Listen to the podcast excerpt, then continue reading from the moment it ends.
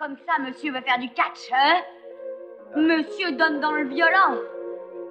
Tu veux vraiment te bagarrer? Quel abruti tu fais Tu as peur de ton ombre. Tu veux que je te dise T'es un vrai locteux de basse-cour. Avec tes yeux de mouton, ton air con, ta bande de bizarres. T'es vraiment une merde. Salut, je suis au Delaware. Tu aimes les films sur les gladiateurs? Vous avez peut-être raison, docteur. Et dans ce cas-là, je vous plains. Car vous êtes tout ce qu'il y a de plus triste et de plus étranger à la vie. Un crétin Oh non. Un bourgeois.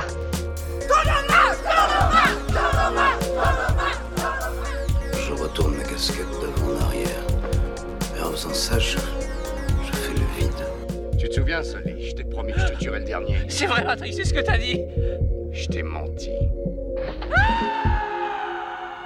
Et bonjour, bonsoir et bienvenue dans un nouvel épisode de Ciné Chill, le fameux épisode Ciné Chill en mode dossier de l'été avec vraiment les meilleurs films, les meilleures sélections pour vous, chers auditeurs. Et pour cette année, merci le nouvel an. On, voilà, on, a choisi, enfin, Déjà, je présente mes excuses parce que c'est un peu ma faute. c'est moi qui ai suggéré le nom de la personne que nous allons chroniquer ce soir. Et ce nom, c'est. Christian Clavier, putain, les mecs, incroyable Et autour de moi, une bande de joyeux drilles prêts à, à s'ambiancer, à se régaler devant les films de Christian, devant la petite sélection que nous, a- nous avons à vous proposer. Nous avons tout d'abord Alka à ma droite. Salut Alka. Salut le Mez. Comment vas-tu? Bah écoute, euh, ça va ouais, comme ça peut aller après un visionnage de Momo euh, ce matin. Ah Oui, bah c'était le, le grand visionnage commun. Mais on y reviendra, de toute façon. En forme, donc. À côté de moi, j'ai Francoff également. Salut Francoff. Bonsoir. Et toi alors? Ça va pas, bordel Ça y est, ça commence très Ah, fort, putain. Bon, on va pas faire des imitations tout le long, mais bon, alors. on Vous peut- allez tellement faire des imitations tout le long. C'est sûr, C'est sûr. Oh, ça va, ça va. Ça va. Et toi, Lizzie, ça va Bonjour Toutoun. Vous allez bien mes Toutounes Oh, bah, pense qu'ici tout le monde va bien. Bon, sauf peut-être euh, Thomas. Thomas, ça va? Euh, je, euh, on n'a même pas commencé l'édi- l'émission. euh, la voix de Christian Clavier, c'est déjà un PTSD pour moi. Là. C'est toi mon grand Ta gueule. Arrête ça tout de suite. Ah ouais, bon bah on est reparti pour une belle émission de type. euh, on l'a fait comme ça, vous aurez pas à le faire. Exactement. Et en plus, là, on part sur un travail en quatre parties, en quatre décennies, années 80, 90, années 2000, années 2010. Le meilleur. Exactement. De toute façon, on va suivre l'évolution euh, du clavier à travers les âges. Mais déjà, première petite question avant de se lancer gentiment euh, sur l'émission. Si je vous dis Christian Clavier, qu'est-ce que ça vous évoque comme ça, euh, sans même euh, comment dire, euh, se concentrer sur la liste de films que vous avez tous eu à voir? Comme ça, en premier, Francoff, je crois que t'es bien chaud pour Une répondre. serpillière sur mon une serpillière dégueulasse sur mon costume en lin. Voilà, ok. Sûr.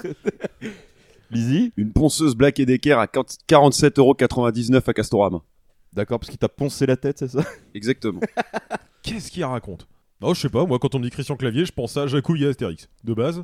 Ok. Même si je sais que c'est plus très actuel, on va dire. Ah non, plus vraiment, non, ça a pris un petit coup dans la non, non, non, tronche, ça, c'est- même. c'est une icône de notre enfance qui a viré d'une manière qu'on aurait bien aimé ne pas savoir. Ouais, de toute façon, ça, on va s'en rendre compte au fur Ouais. et à mesure de, de l'avancement Mais de bon. l'émission. hein. Hein Lui, il a l'air d'être heureux, il a, il a beaucoup de thunes, il a tout ce qu'il voulait.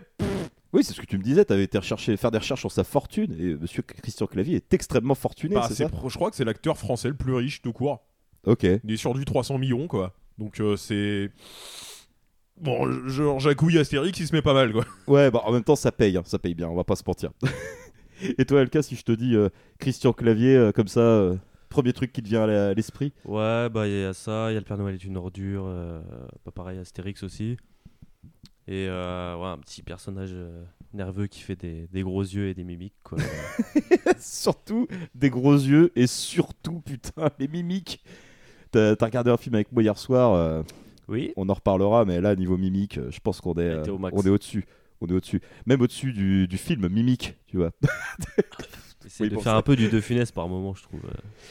Par moment, ouais. Par moment, mais j'ai l'impression quand même que ça, c'est une critique qu'on lui fait, mais qui, bon, euh, sur, sur certains films, notamment. Il l'a revisité. Voilà, il- c'est très très clavier.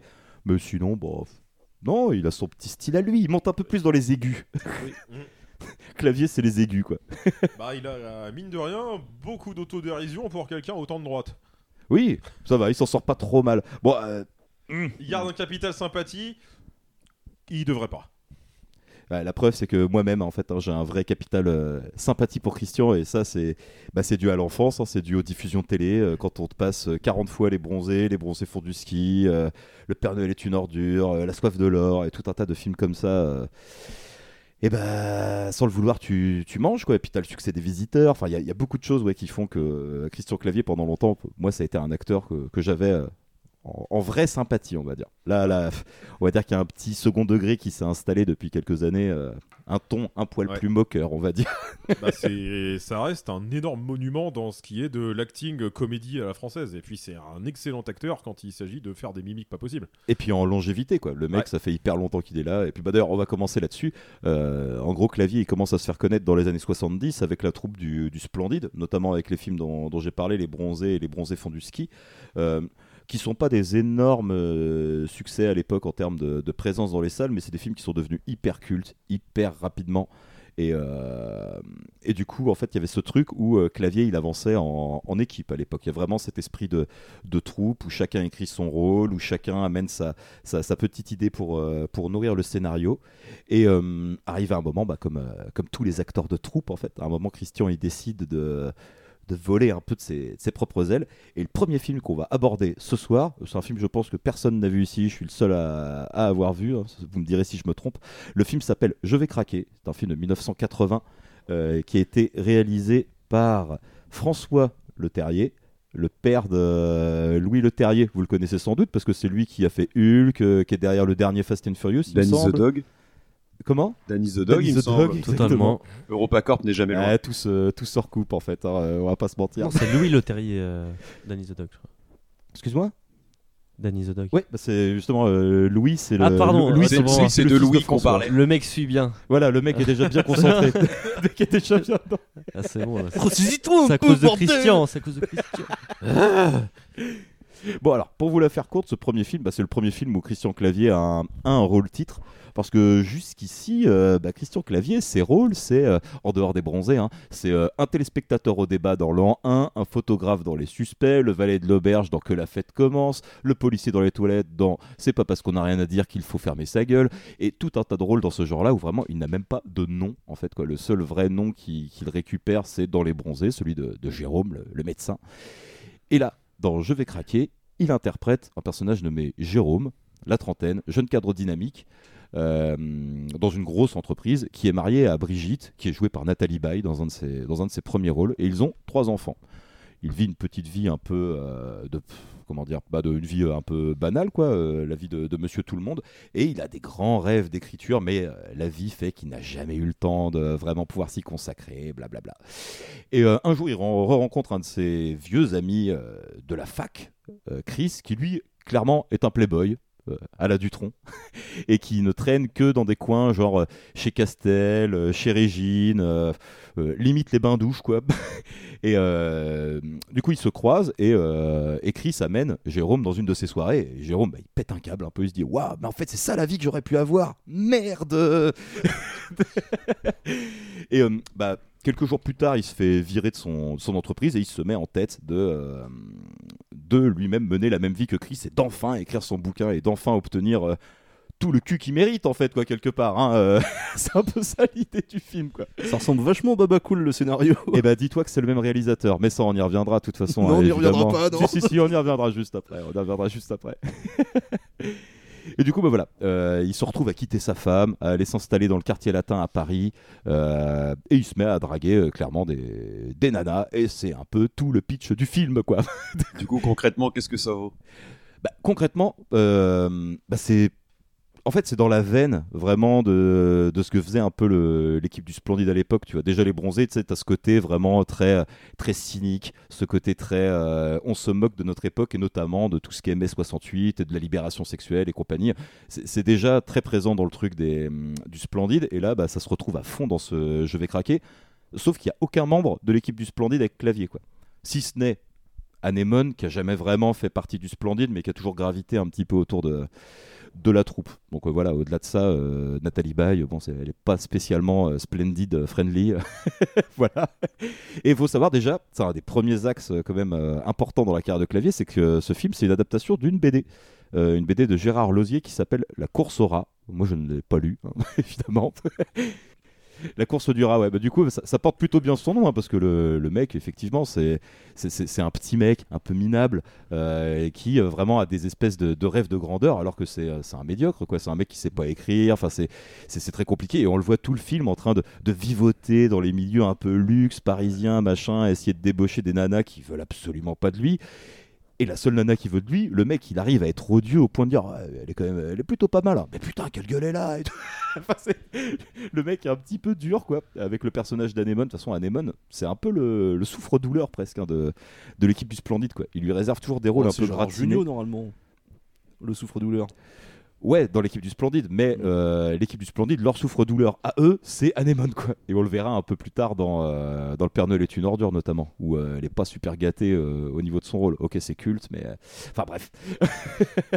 mais du coup, ouais, c'est un, film qui est super marqué dans son époque. hein. C'est vraiment un film années 80 où tu sens que c'est la fin de, de l'idéal de mai 68 et compagnie, et qu'on se moque déjà un petit peu de tout ça, gentiment. mais comme voilà, le Splendide le faisait beaucoup, beaucoup à l'époque.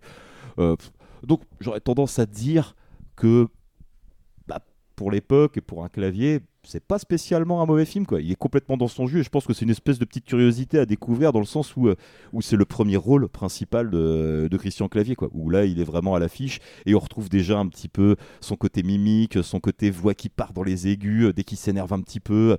Euh, Il y a quand même pas mal de petits trucs qui qui, qui, qui tape à l'œil, qui tape à l'œil. Et de toute façon, on va être clair, hein, je pense que ça va être comme pour Europa Corp, hein, ça risque d'être le, le film de base, on va dire, de, de la sélection. C'est un film qui est, qui est pas mauvais, qui est pas exceptionnel, mais euh, qui, qui est correct, quoi. Moi, je, je l'estimerais comme correct. Donc c'est un peu le Yamakasi Christian Clavier, quoi. C'est un peu le Yamakasi de Christian Clavier, on peut dire ça. Ah putain la vache Ah, Le parallèle il est violent là. Bon, j'ai quand même. On le fera pas, euh, voilà, on le fera pas souvent, mais là j'ai chopé une, quand même, une petite critique trouvée sur Sens Critique parce qu'elle m'a quand même fait un petit peu marrer. Euh, elle a été écrite par euh, Frankie Fockers et Frankie Fockers nous écrit Portrait d'un pauvre connard à la vie de merde qui croit à un moment qu'il va fuir sa médiocrité pour devenir scénariste de cinéma et fréquenter les plus belles femmes pour finalement finir encore plus bas que là où il avait commencé. Le film est sans appel, sans pitié avec son personnage et au final pas si drôle que ça. Mais c'est vraiment bien. C'est un petit peu mon sentiment. Donc, on, va classer euh, les films aujourd'hui sur une, euh, une tier list plutôt que sur un classement numérique comme on avait fait pour euh, EuropaCorp.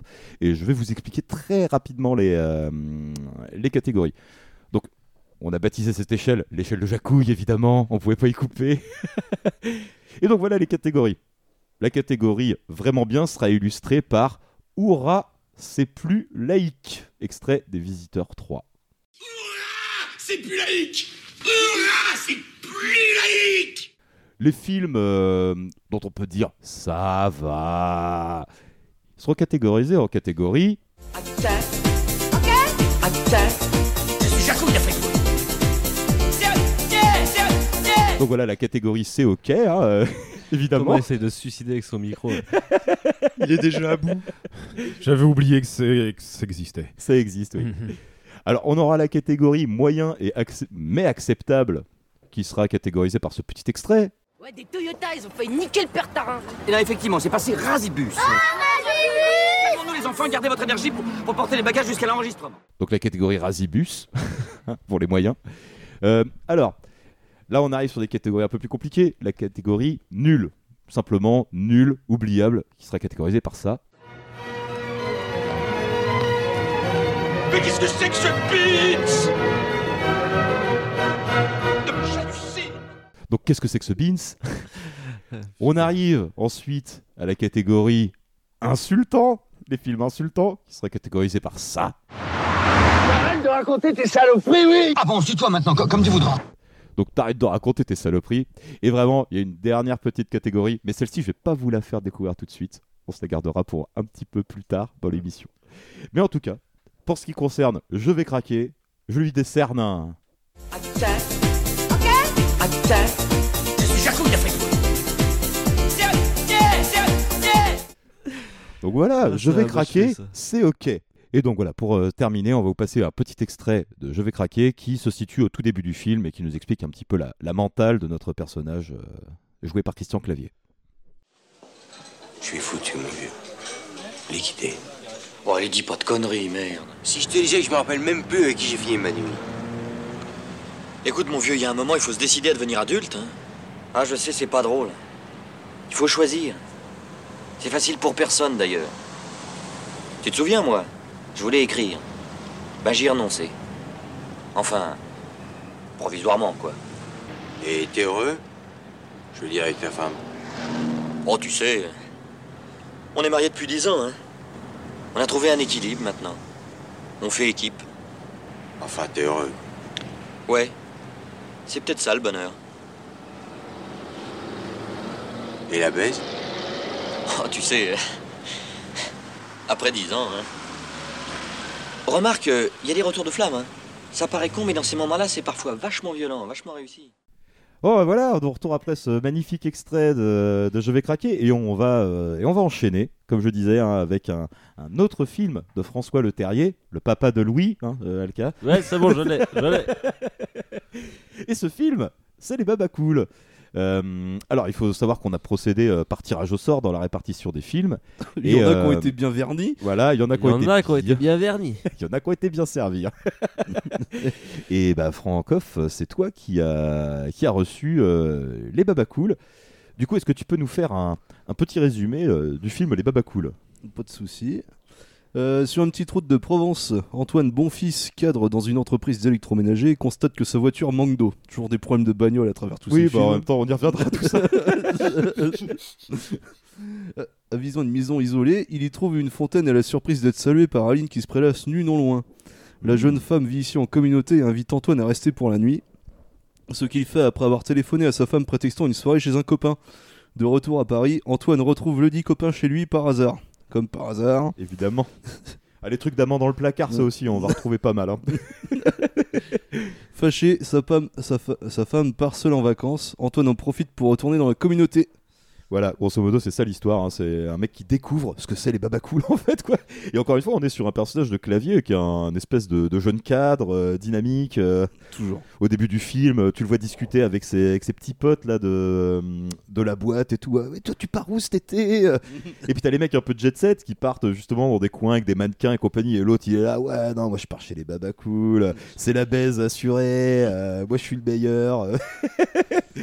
et alors, du coup, mon Francoff, quelle expérience euh, Putain, C'était horrible. Je, franchement, euh, alors autant, j'avais quand même une, sélection assez horrible. on Oui. va Pas se le cacher. Oui, oui. Et, euh, Et dis-toi que ça, c'était le plus léger presque. hein. Oui, mais au final, celui-là, c'est celui où je me suis le plus fait chier.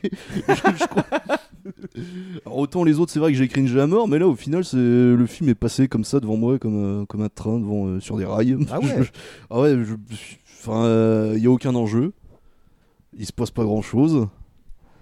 Les, Ah. les intrigues qu'il y a dedans, je on s'en tape, quoi. le film n'a aucun intérêt. C'est de la daube. Alors là, déjà, premier clash de la rédaction. hein. je préfère te le dire tout de suite. Vous êtes que tous les deux, les gars. Ouais, c'est bien, il va falloir faire un compromis déjà. Parce qu'en fait, moi, c'est un film du coup que j'avais découvert un peu adolescent.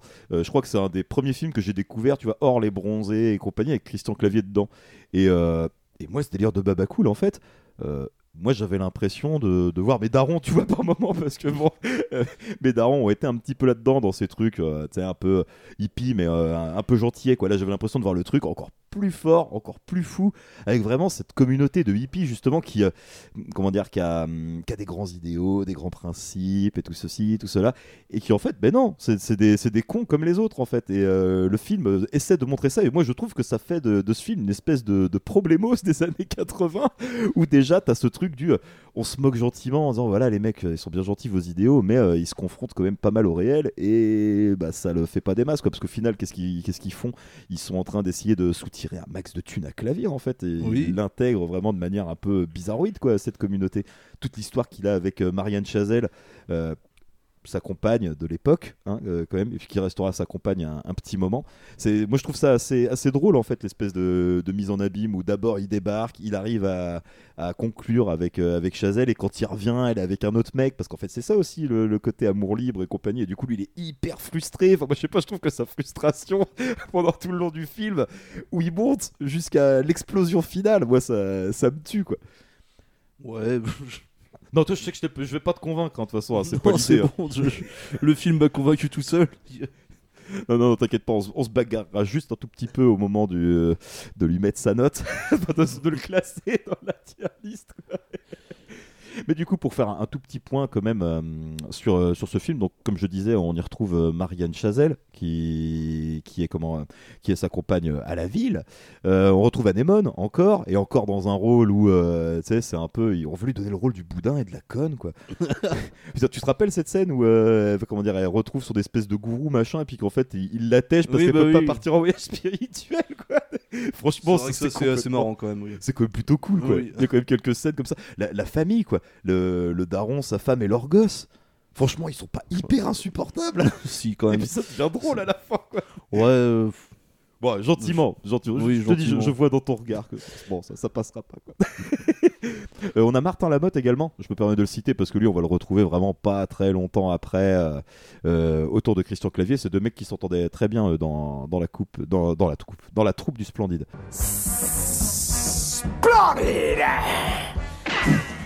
Euh, Et puis après, en vrac, on a également Philippe Léotard, le chef de la bande de Babacool, Charlotte de Turckheim, qui joue la, la copine de Christian Clavier, hein, du coup, hein, qui le dégage euh, à Paris. Euh, on a Catherine Fro déjà, euh, dans un tout petit rôle. Et Richard Boringer. Du coup, Richard Boringer, que vous allez pouvoir entendre dans ce petit extrait. Les gars, je vous cache pas que c'est très grave. Notre communauté de la Ragne est sous la menace d'une expulsion. La vieille qui nous louait la baraque à Clamsey et son fils veut tout vendre et nous foutre dehors. Oh le salaud. Vous aviez un bail? Non, c'était verbal. Ah, mais ça. Non, non, c'est pas le problème. C'est un prétexte. Depuis quelques mois, ils veulent virer toutes les communautés de la région. Bah, Enfin, tout de même, on nous aurait prévenu. Croyez pas ça. En 34. En 34, c'est les incrédules qui ont laissé passer le nazisme. Et je peux vous le dire, croyez-moi, parce que je connais bien le problème. Il existe une flagrante analogie avec ce qui s'est passé au Pérou au moment du partage des terres. Faites gaffe. C'est toujours le même processus. Au début, on n'y croit pas. Il y en a même que ça fait rire. Puis un beau jour, on se retrouve dans un stade avec un matricule. Alors concrètement, on s'est dit avec plusieurs communautés de la région qu'on allait organiser une manif. Alors on voudrait savoir si on peut compter sur vous. Ouais, ouais, faut y aller, hein. Arrête ta guitare, on parle sérieusement. Ça servira à rien, votre truc. De toute façon, j'ai refusé de faire l'armée, c'est pas pour aller défiler avec des banderoles. Ouais, ça m'étonne pas de toi. Bon, moi je ne veux influencer personne. Chacun est libre de sa décision. Moi, j'y vais. Mais moi, j'estime que c'est mon devoir.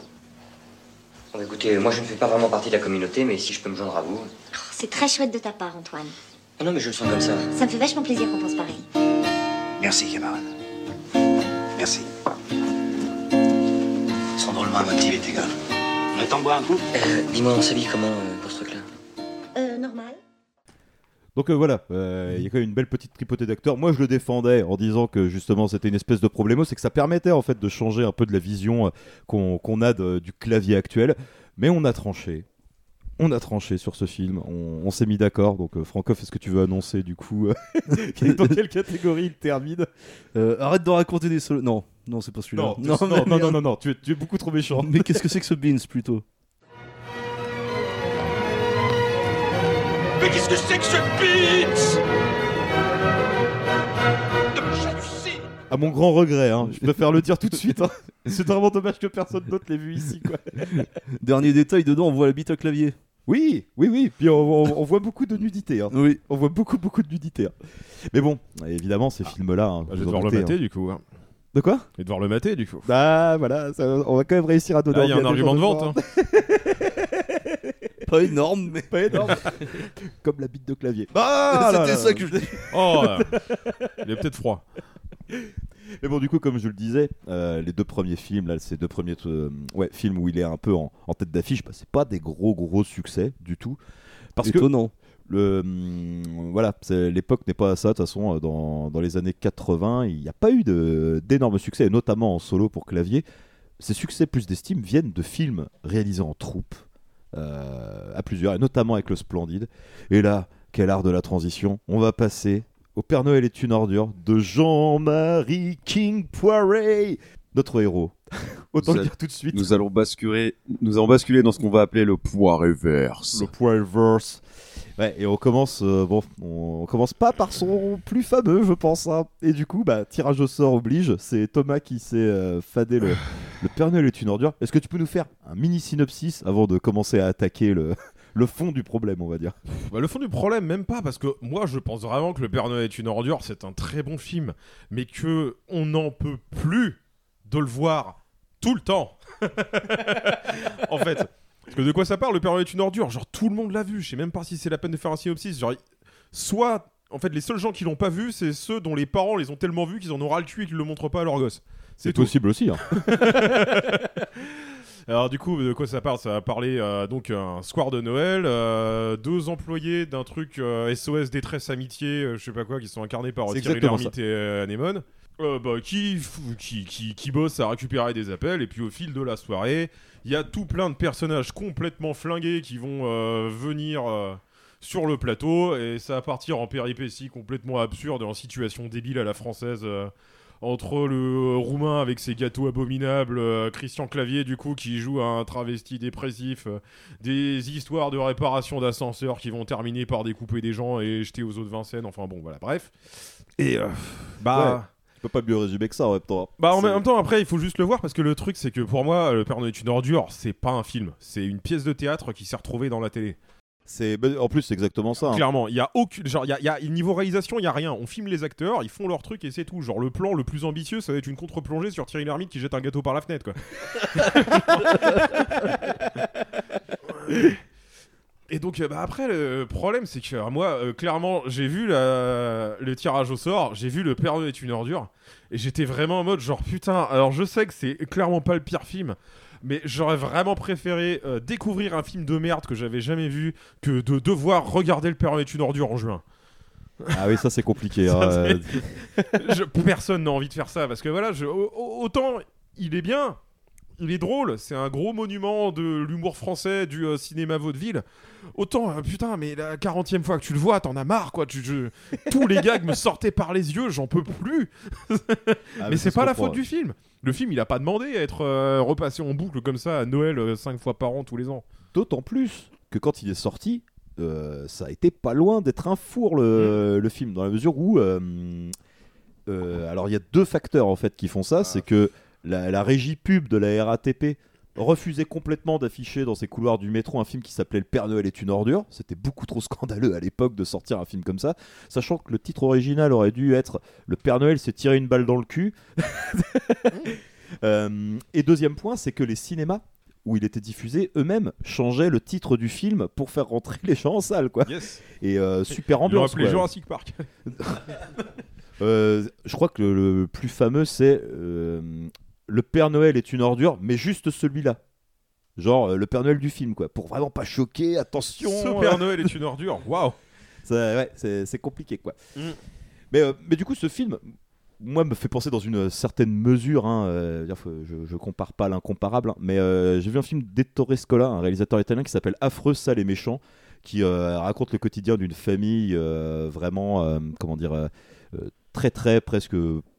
Ouais, presque misérable, on va dire, dans, dans l'Italie des années euh, 70.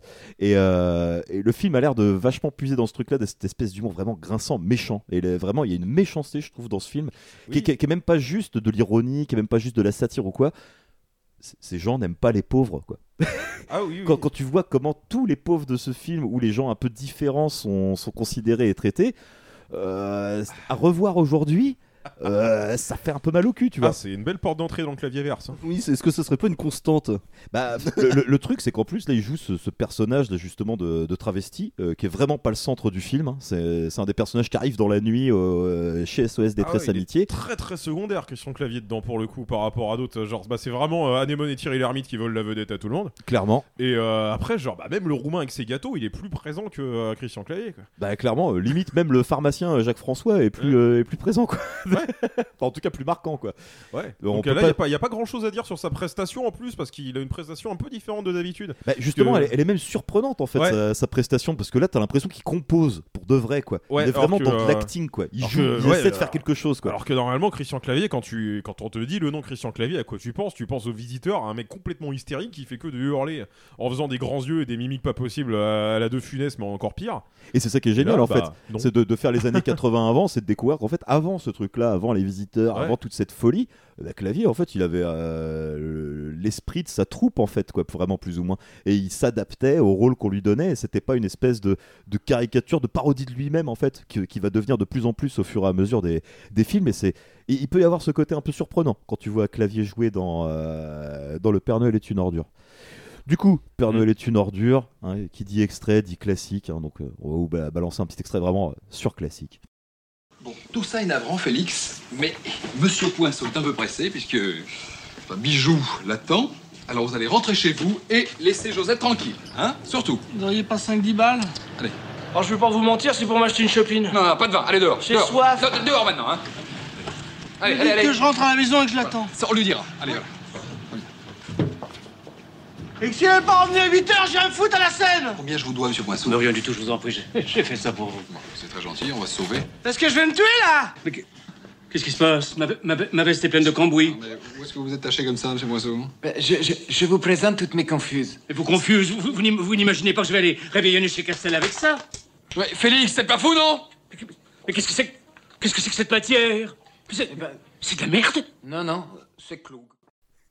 Donc voilà, l'extrait en lui-même, moi, je, je trouve très marrant, j'aime bien cette petite, euh, scène dans le film. Euh, comme tu disais, le, le film c'est quand même basé sur une, une pièce de théâtre, une pièce de théâtre que, que Balasco en partie a écrit. euh, et de base, elle avait pas du tout de rôle dans, dans la pièce. Son personnage de Madame Musquin euh, dans le film a été complètement rajouté juste pour, euh, pour qu'elle puisse avoir une, une petite euh, présence à l'écran. Différence notable également entre la scène et le, le film, c'est que ah, la scène, le, le théâtre et, et le film, c'est que au théâtre le film, se- enfin, ah bordel, au théâtre, ça se termine d'une manière bien différente. Parce que là, dans, dans Le Père Noël est une ordure, ils découpent un mec et ils vont jeter ses, ses restes dans, dans un zoo dans Paris. Et dans la pièce, en fait, bah, c'est aussi simple que ça. euh, Monsieur Petkovic, du coup, le, le roumain dont tu parlais, euh, pète un câble, en fait, à force d'être méprisé par tous les autres, et décide de faire sauter l'immeuble. En fait, à la fin de, de, de la pièce, tout le monde meurt. Voilà. Réalisé par Jean-Marie Poiré. Non. Bah non, même pas. Mais là, du coup, Jean-Marie Poiré, c'est une de ses premières grosses réalisations. Une de ses, euh, quelle réalisation Il a posé la caméra et il a attendu. Bah, C'est-à-dire qu'en fait, on retrou- reconnaît pas encore le style de, de Jean-Marie Poiré. pas de euh, style, là, Il y a est pas encore à son prime. Pas du tout. Il est encore dans, ses, euh, comme dans un job de, de faiseur, en fait. Quoi. Euh, vraiment dans un job où on- euh, la troupe du Splendide, lui, c'est ça les scènes. Les, les gars qui sont là, c'est ça qu'il faut mettre en avant. Bah, fallait quelqu'un pour appuyer sur le bouton euh, de la caméra et c'est tout, quoi. Et au moins, ça permet la rencontre Oui. entre Clavier et, euh, et Jean-Marie Poiré. Quoi. et là, autant vous dire qu'on va vite basculer dans le, dans le grand n'importe quoi, parce que le film suivant est un film de, de Jean-Marie Poiré. Et du coup, tier list, où est-ce qu'on situe euh, le Père Noël est une ordure Et là, je pense que quasiment tout le monde l'a vu autour, donc tout le monde va avoir un avis à donner. Quand Bah, même. en fait, euh, moi, euh, mine de rien, je le mettrais euh, plutôt haut parce que bah, ce que j'ai à reprocher au film, c'est pas la faute du film. Hmm. Donc Genre, ce serait euh, plutôt un. Jean-Marie euh, Poiré et Christian Clavier sont pas responsables du fait qu'on me l'ait foutu 40 fois devant les yeux, quoi. Donc ce serait plutôt un c'est ok du coup. euh. Bah euh, ouais, mais voir. euh, en fait, pour moi, c'est vraiment genre un monument de la comédie Ouais, française. Tout le monde j'aurais l'a tendance vu, à y a le mettre aucune en haut, raison hein. de pas le mettre dans la catégorie la plus haute. hein. Lizzie Moi je m'en fous, enfin moi j'aime pas de base. Mais j'aime pas le splendide de base. Mais euh, après. Mets le micro. J'aime pas le splendide de base. Mais maintenant. euh, Maintenant en fait, hein, de toute façon c'est loin dans ma tête, le Père Noël est une ordure. Ouais, mais donne-nous ton avis quand même sur les catégories. Tu le mettrais où, toi, personnellement? Comme ça, au moins, ça permet de faire peut- peut-être une moyenne. Bah, Il y a la catégorie oubliable, mais pas oublié. Mais du coup, ça marche pas pour moi. mais après, pour l'oracule que ça, et comme vous l'avez dit, euh, tout le monde l'a vu. plus ou moins euh, tout le monde a des avis positifs dessus. Moi, je dirais soit Razibus, soit OK. Moi, j'étais sur c'est OK, Razibus. C'est OK. Oh, ouais, moi je suis sur au moins c'est ok, voire Ouais. c'est plus laïque. hein. Ouais, moi je suis plutôt d'avis euh, c'est comme Thomas moi. Ouais. Comme Thomas aussi. Ouais. Ok, c'est plus les. Allez, Ouais. on va dire c'est ok. On va dire que c'est. Rien que pour le gâteau ok. Gassarin, je trouve Bon, ça. ouais. il est ok plus. Voilà. C'est ok.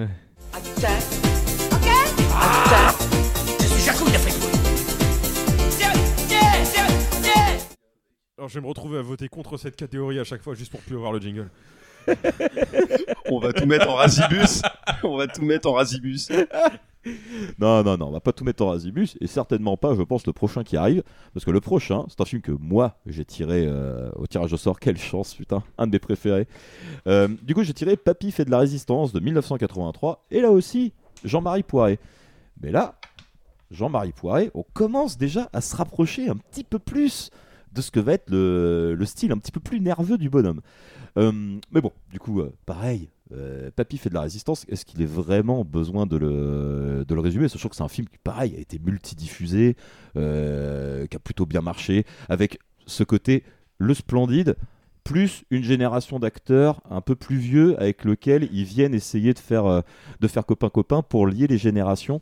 Et, et je trouve que la démarche est plutôt intéressante, et notamment dans le cadre de ce film qui se situe en pleine, euh, en pleine Deuxième Guerre mondiale. Euh, du coup, l'histoire, c'est l'histoire de la famille Bourdel, euh, une famille de, de bourgeois français, hein, on va dire, clairement. La mère Bourdel est, une célèbre cantatrice d'avant-guerre, et André, le mari, est, est maestro. Le mari est engagé dans la résistance et il est tué accidentellement par l'explosion d'une grenade dès le début du film. Et euh, on se retrouve ensuite dans la maison des Bourdelles, qui a été réquisitionnée par, euh, l'armée allemande, par les SS et compagnie. Et là-dedans, on se retrouve avec notre bon vieux Christian Clavier dans la peau de Michel Topin, qui, euh, qui s'est marié avec une des filles Bourdelle. Mais bon, la fille Bourdelle, euh, bah, elle aime pas vraiment, hein, donc il est plutôt là en mode. chaque fois qu'il y a un, un mec qui doit bouger dans la maison, qui doit déplacer ses affaires, et ben c'est pour lui. c'est vraiment le type, euh, un petit peu, euh, justement, lui pour le coup, euh, gars du peuple, qui est un peu méprisé par, euh, par les bourdelles. Parce que les bourdelles, ces grands bourgeois, bah, ils... comme Jean-Marie Poiret, apparemment, ils aiment pas trop les pauvres. Donc du coup, ils sont affreux. Et un jour, un, comment dire, un, grand, euh, un grand ponte de, l'armée allemand- allemande, le, le général Spantz, petite référence à Tintin, je pense, euh, s'installe euh, s'installe chez eux. Et à partir de là, on se met à suivre toutes les péripéties entre la famille Bourdelle, euh, les nazis, la Gestapo, incarnée par un Gérard euh, on fire. Et du coup, bah, je vous propose d'écouter Gérard dans une de ses tirades les plus, les plus mémorables, dirons Rassurez-vous, Madame Bourdel, c'est français, c'est la police française. Alors, Ausweis, papier, s'il vous plaît. Autant Mais que se passe-t-il Vraiment, je ne Pas la comprends peine de prendre vos grands airs. J'ai dit Ausweis Tiens, pendant que vous y êtes, rajoutez-moi les tickets de pain. Vous les laissez tomber doucement par terre, allez, hop Servez-vous, ils sont là sur la table. Alors, elle se souvient pas de moi, la pintade Juin 41, l'opéra. Ah, ah, ah, ah. Souviens-toi du vase de Soissons. Excusez-moi, mais quand on est énervé, ça soulage. Alors, on n'hospille plus les concierges, il est monté en grade, le Ramirez, hein Ça fait deux ans que j'attends ce moment, vous allez comprendre votre douleur. Mais il y a une légère erreur. Euh, nous avons toujours euh, reconnu vos grands mérites, Rami. Monsieur Ramirez, c'est fini Il a plus de Rami, il a plus de Rami Et donc, ce film, hein, comme je vous l'ai dit un petit peu plus tôt, c'est vraiment un casting 40 étoiles, je pense. Je vais faire un gros name dropping de tous les acteurs et actrices euh, connus de ce film.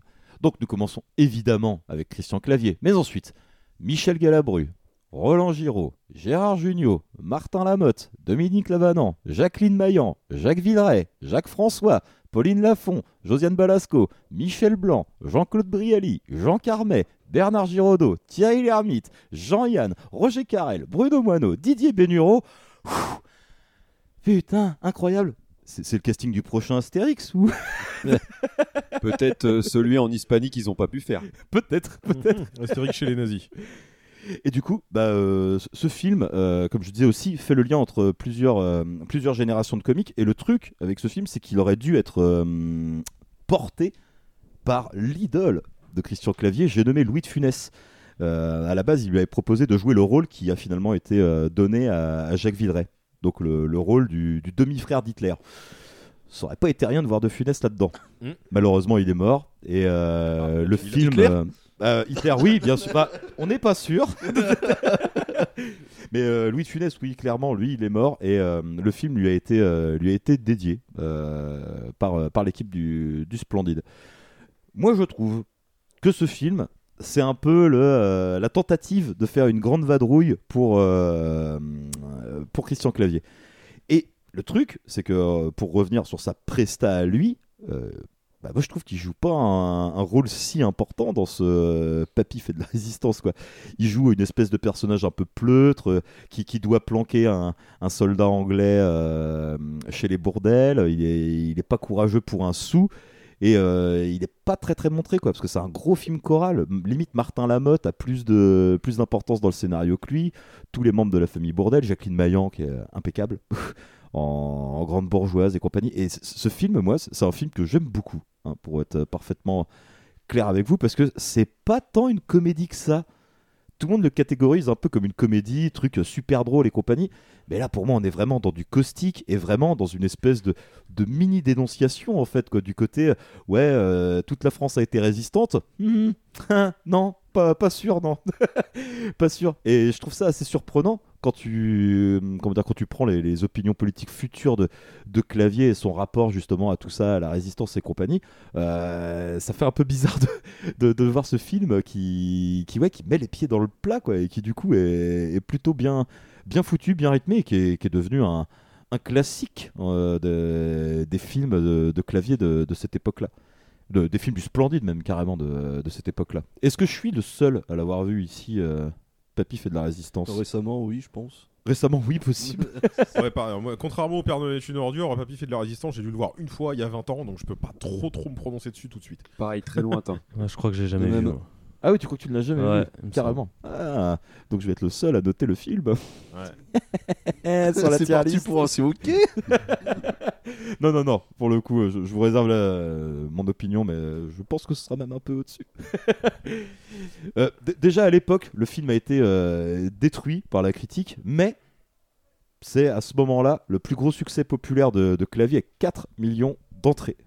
Euh, et du coup, c'est à partir de là, en fait, que naît un peu cette euh, relation euh, vraiment entre Christian Clavier et Jean-Marie Poiret.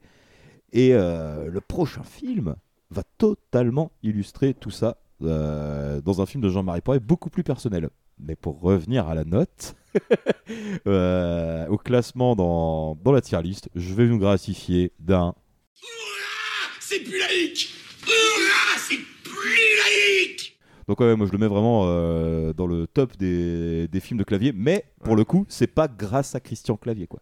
C'est pas nécessairement grâce à lui. Il est encore un petit peu effacé dans, euh, dans ce film-là. Il Mais est pas là, encore au centre de l'intrigue, mais ça va arriver. ça arrive même, euh, bah, en fait, dès le film suivant là dont on vous parlait. Parce que Mes pour le moment, c'est les rivières pourpres 2 de Christian Clavier. Il y, en aura, il y en aura peut-être d'autres hein, quand même dans la catégorie Oura, c'est plus laïque. J'espère qu'il sera pas tout seul là-haut. Notamment le prochain, hein, je pense qu'il Ah, a a- très bonne chance. y a- y a hein, un euh, challenger en vrai là. hein. Très très bonne chance. Et du coup, comme je le disais, le film c'est Mes meilleurs copains, 1989, JMP à la réalisation. Le poids verse, le pas. verse. Et là, on s'attaque à un film, euh, pareil, encore euh, assez particulier dans, dans la carrière de, de Poiret et celle de Clavier. quoi. Est-ce que tu peux nous en dire un tout petit peu plus, Lizzie, déjà en nous racontant un peu de, de quoi ça parle ce- Ces Bon alors, meilleurs copains? Mes meilleurs copains, eh bien, c'est une bande de copains. Ex. Euh, qui, est, qui était bah, euh, ex-hippie euh, dans les années 70 à la tête d'un groupe de rock qui décide de se retrouver le temps d'un week-end dans la maison de Richard, interprété par Gérard Lanvin, pour célébrer le retour de leur ex-chanteuse Bernadette de passage en France. À partir de là, nostalgie, révélation, accomplissement ou regret vont s'immiscer chez nos chers protagonistes. Est-ce que tu l'avais déjà vu, le film, avant l'émission? Alors, aucunement, et euh, je vais pas dévoiler ma liste, mais j'en avais d'autres de poirés où on rentre déjà plus dans sa patte. Et là, du coup, j'ai été pris un peu au dépourvu en fait. C'était euh, c'était le calme après la tempête. Exactement, ouais. Parce que c'est un film qui est quand même vachement particulier dans, dans la carrière de Poiret, parce que c'est un film qui est presque autobiographique. Parce que Jean-Marie Poiret, avant de faire du cinéma, il a fait partie d'un groupe de glam rock.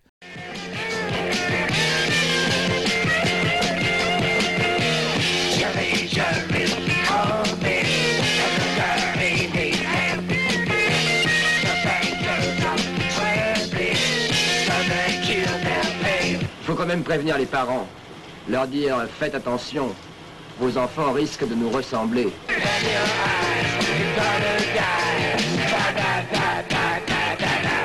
Et le film euh, raconte euh, vraiment un petit peu son, son histoire à lui, et notamment par le personnage de Christian Clavier. Exactement. Alors, euh, mon Christian, euh, mon Christian sur ce film. Alors déjà pour dire, euh, c'est un film simple mais efficace, vraiment. J'aime bien ce genre de film où t'as pas besoin de rajouter vraiment du drama à profusion, tu vois, où t'as pas besoin de, ra- de rajouter des tirades du violon parce que le ketchup a pas été mis au frigo, ou euh, genre c'est le mec qui invite les gens parce qu'il lui reste que deux jours à vivre, ou tu vois ce genre de ce genre d'enjeu, tu vois. Euh, les dialogues sont bien écrits et les acteurs sont très bons. Enfin, je note surtout euh, bah, Christian Clavier en voix off. Moi, je trouve que ça fait très bien le taf. Bah, C'est Euh, lui qui raconte vraiment toute l'histoire. Toute l'histoire est vue de son point de vue à lui. Donc c'est pour ça qu'on peut comprendre que c'est aussi le point de vue de Jean-Marie Poiret. Quoi. C'est Bakri, c'est Bakri. Mais Bakri, il est incroyable parce que Bakri joue vraiment comme Bakri dans un rôle d'homosexuel qui à la base avait été écrit pour être très maniéré et Bakri a refusé de le faire. Ah non, mais justement, le contraste à cette époque-là, vu qu'il y avait un peu trop le cliché de la grande folle à ce moment-là, il était temps que, il était temps que ça s'arrête, et c'est bien, d'autant plus que c'est dans un film de Poiré où ça aurait pu, euh, où t'aurais pu directement tacler euh, ce genre de sujet, quoi. Mais justement, le truc, c'est que Poiret avait écrit euh, de base avec Clavier le rôle comme un, un mec justement en mode folle, quoi. Et lui, il a refusé totalement de faire ça. Il a dit, je vois pas pourquoi euh, mon personnage d'homosexuel, il serait plus différent que les autres. Il peut avoir une attitude tout à fait normale, tout en étant homosexuel.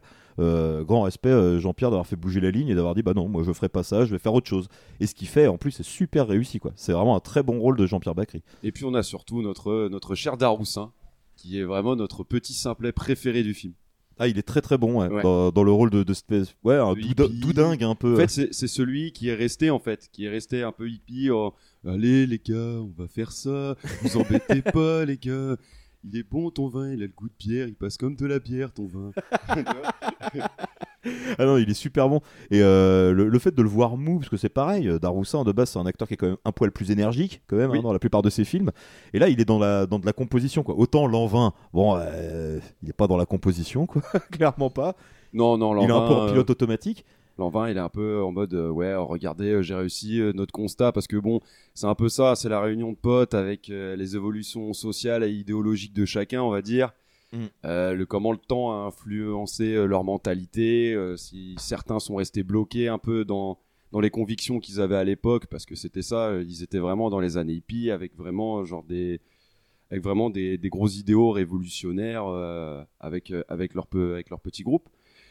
Et à côté de ça, il y a Gérard Lanvin où il y a tout ce truc du euh, mais en fait euh, t'es passé de droite euh, et en fait ça va être un peu ça va être un peu ce constat, il va y avoir un peu cette balance pendant le film. Bon, après, c'est un petit peu le côté euh, tout le monde se fout de sa gueule en lui disant qu'il est de droite alors qu'ils sont tous Voilà. de droite. Hein, Voilà. Parce que même, faut, faut le dire. quoi.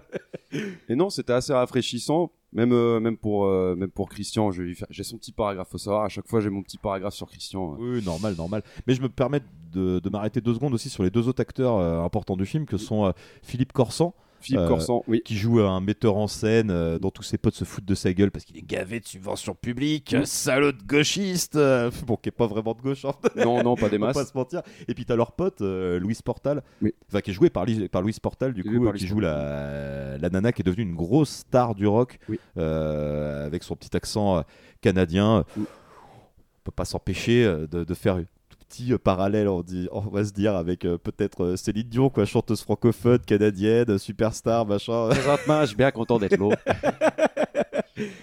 Et toute cette petite bande, elle fonctionne vachement bien, tu sais, dans, dans l'esprit des films de, de bande euh, français qui reposent sur très peu d'enjeux, parce qu'en fait, l'enjeu principal, c'est que Clavier était très amoureux de- du personnage de Louise Portal quand il était jeune et qu'il n'a jamais pu coucher avec, et que c'est le grand regret de sa vie.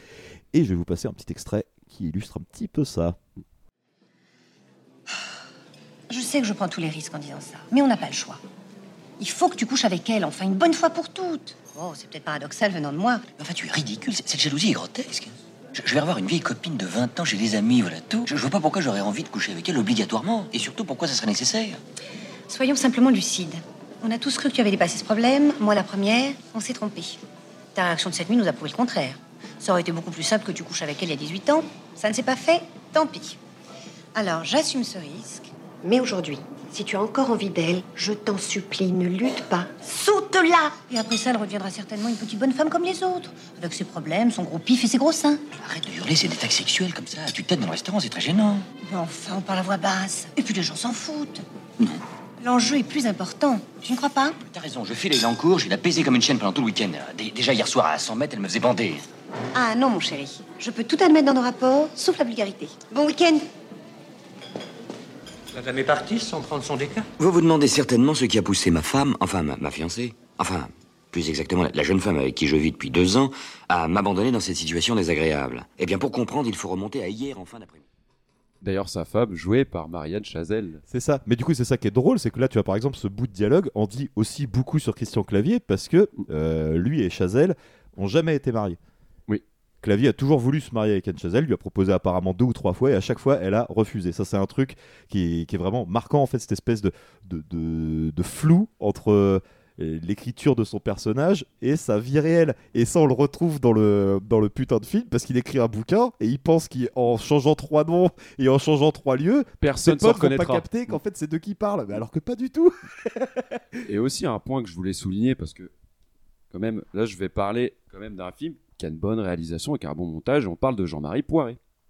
Oui. Où la chronologie avec les flashbacks, euh, la narration avec la voix off, tout, tout se mêle bien. Il y a même des bien. idées de réalisation sympas Oui. dans la mesure où tous les plans dans le passé sont en noir et blanc et tout le présent est en couleur. Et Voilà, c'est pas ça. souligné grossièrement et tout, c'est bien fondu dans la narration. C'est plutôt des- intéressant. T'as des scènes qui fonctionnent vachement. Euh, le coup où, où il y a ce flashback avec son groupe où ils font de la musique quand ils sont jeunes, où il y a une vraie dynamique.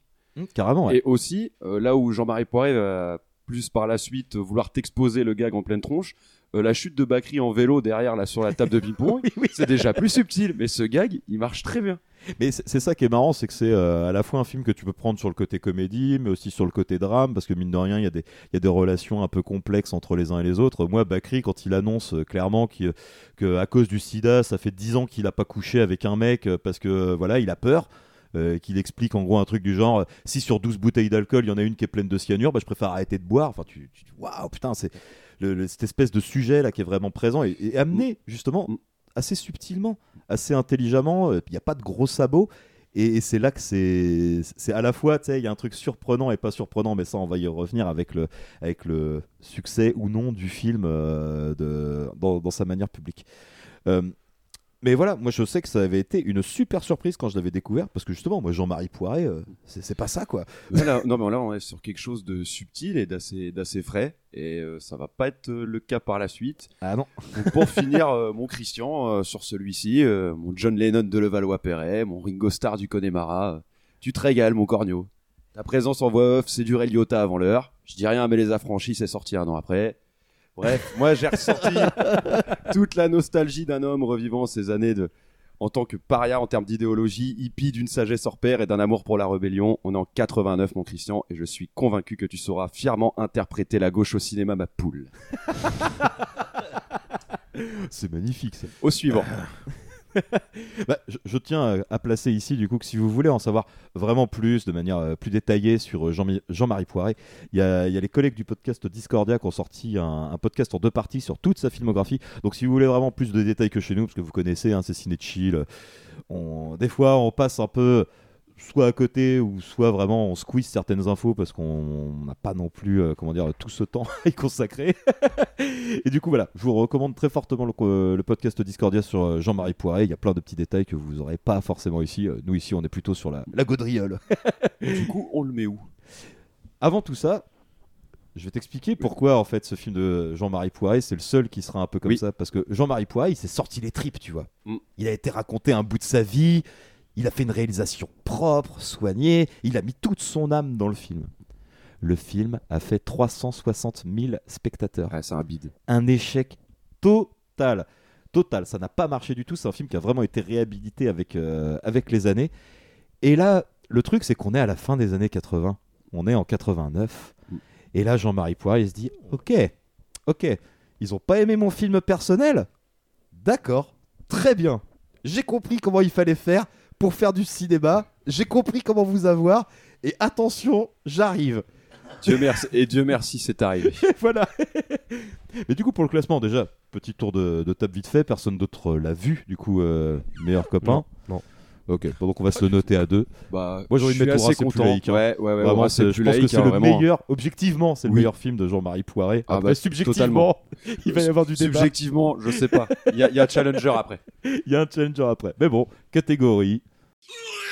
C'est plus laïque Hurrah C'est plus laïque Et donc là, bah, notre Jean-Marie Poiré, il est un peu énervé. Il n'est pas content. hein. il a décidé qu'il se serait plus entubé comme ça. Et là, on assiste à la naissance d'un monstre, clairement. Là, c'est la créature de Frankenstein. Parce que là, nous allons basculer sur l'opération cornet de bif. Si votre nana est rhabillée, on peut lui demander de déplacer la sienne. Il y a qu'à l'appeler, euh, klaxonner. Encore Oui Tes clés, mon ange, ta voiture bloque. Euh, mais un peignoir, hein Si elle sort comme ça, elle va faire une petite révolution dans le quartier. Pouvez-vous me rendre un service? J'aimerais que vous me disiez franchement ce que vous pensez d'elle.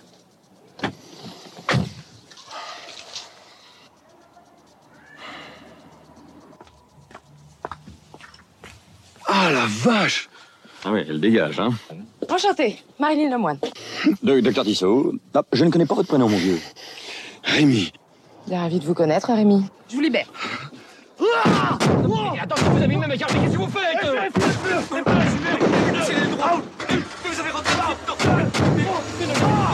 Bordel C'est Nénel Enfin Non mais... Mais on va pas rester là sans C'est sept ans, on y va Qu'est-ce qui vous prend Voyez-vous Mais je je ne sais pas ce qu'il a C'est la place pour passer On se retrouve à Orly Et tu m'oublies plus cette fois Je rigole, ma béquette. hein. On y va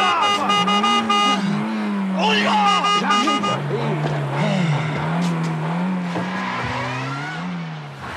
Alors là, vous savez pas, les gens, on vient d'avoir un twist de ouf sur le plateau. Alka n'a pas vu l'opération corned beef, Eh non, putain. C'est le absolument seul pas. qui ne l'a pas vu. Donc là, les Ah, gars. moi non plus. Non, Thomas non plus. Aussi. Thomas non plus. Oh là Allez. là là là. Ouais, les gars, là, il y a un ensemble. Ça en fera plus pour nous. Il y a un vrai travail à faire. C'est convaincre ces gens de regarder Ouais. l'op- l'opération Bah, corned ils ont beef. pas le choix, de toute façon. Non, non, euh, non, là, va va falloir falloir. le voir. Donc Lizzie, Lizzie, en fait, qu'on soit très clair, ce film, c'est Lizzie avant même qu'on fasse euh, l'épisode, avant même qu'on évoque le truc, il me parlait déjà de corned beef en mode le, le sommet, le sommet, au-dessus de tout. Donc Lizzie, c'est ton moment, c'est ton film, c'est ta sélection, fais-toi plaisir. Vraiment, euh, c'est mon film. C'est c'est mon plaisir, slash plaisir coupable, on sait pas trop, français préféré. Tellement c'est tellement c'est exceptionnel. C'est un projet, c'est un fourre-tout, c'est le début de quelque chose avec tous les défauts et toutes les qualités qui vont sortir de ces défauts. qui fait que ça en devient une expérience, mais vraiment, je vais, je vais rentrer plus dans le détail après, mais moi, vraiment, ce film, je l'adore et je l'aime encore plus quand j'ai la gueule de bois, quand je suis fatigué, que je suis à fleur de peau. Vraiment, je, je suis trop réceptif à ce film et donc je vais, je vais vous raconter un petit peu de quoi ça parle. Alors, déjà, on démarre sur une bagnole qui explose. Je précise que Casino est sorti 4 ans après. Je dis ça, je dis rien. Scorsese s'est inspiré, c'est obligé. Où un Jean Reno des grands jours nous sort en première réplique du film Elle est mauvaise ta cocaïne. Il s'adresse aux méchants ou à Jean-Marie Poiret. On ne sait pas. mais- Puis à partir de là, fusillade, ballon de foot, crash de voiture, aucun doute. Le gars, il est de la DGSE. Et pas de la DGSI, c'est Ah salaud. Et dans le cadre d'une nouvelle mission, notre Jean-Jean doit coincer le Colombien et ses trafiquants malfaisants avant de traiter, euh, avant qu'il puisse rentrer sur le territoire français afin de traiter une entente avec l'Elysée. Je vous passe un petit peu le fond, mais À noter, à noter qu'on a un caméo de dos de François Mitterrand. hein, euh. C'est vrai Interprété par Didier Gustin. Oui, oui. C'est vrai.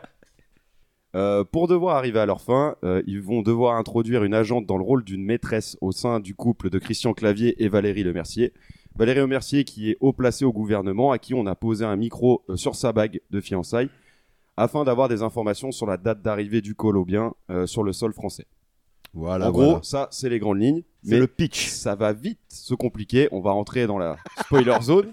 Oui, dans Ça la poire et zone même. Dans la poire et zone, ça va vite se compliquer car l'agente infiltrée qui se tape clavier n'est nulle autre que la femme de Jean Reno. À partir de là, c'est grandiose. Un russe, un Russell Crowe Jean Reno à bout de nerfs sur un clavier hystérique qui se fait bully pendant deux heures. Et surtout, une putain de Citroën BX qui La BX. deviendra le point culminant En du film. rodage Combien Je vais alors, je vais commencer un petit peu euh, Par le commencement. par le commencement. Euh, en fait, tout ce que alors, je sais pas par où commencer déjà le montage parce que en fait c'est à ce moment-là où Poiré se dit euh, avec euh, après l'échec de mes meilleurs copains, vous allez voir. Exactement. Je vais je vais vous le faire votre Hollywood français moi. Exactement. Avec un montage, la naissance de quelque chose qui sera le Poiré cut. La Poiré cut, ça deviendra sa patte. Donc ça va donner des scènes en vitesse 1.5. Donc ça Facile. rend des scènes de dialogue vraiment incompréhensibles. Tu rajoutes ça à 3000 cuts, ça devient des conversations schizophréniques Non, parce que le- t'as des bouts de dialogue qui ont été enlevés. Le montage, le montage, mec. De toute façon, c'est- la grosse marque de fabrique de Poiré, c'est-à-dire que le mec a un montage absolument.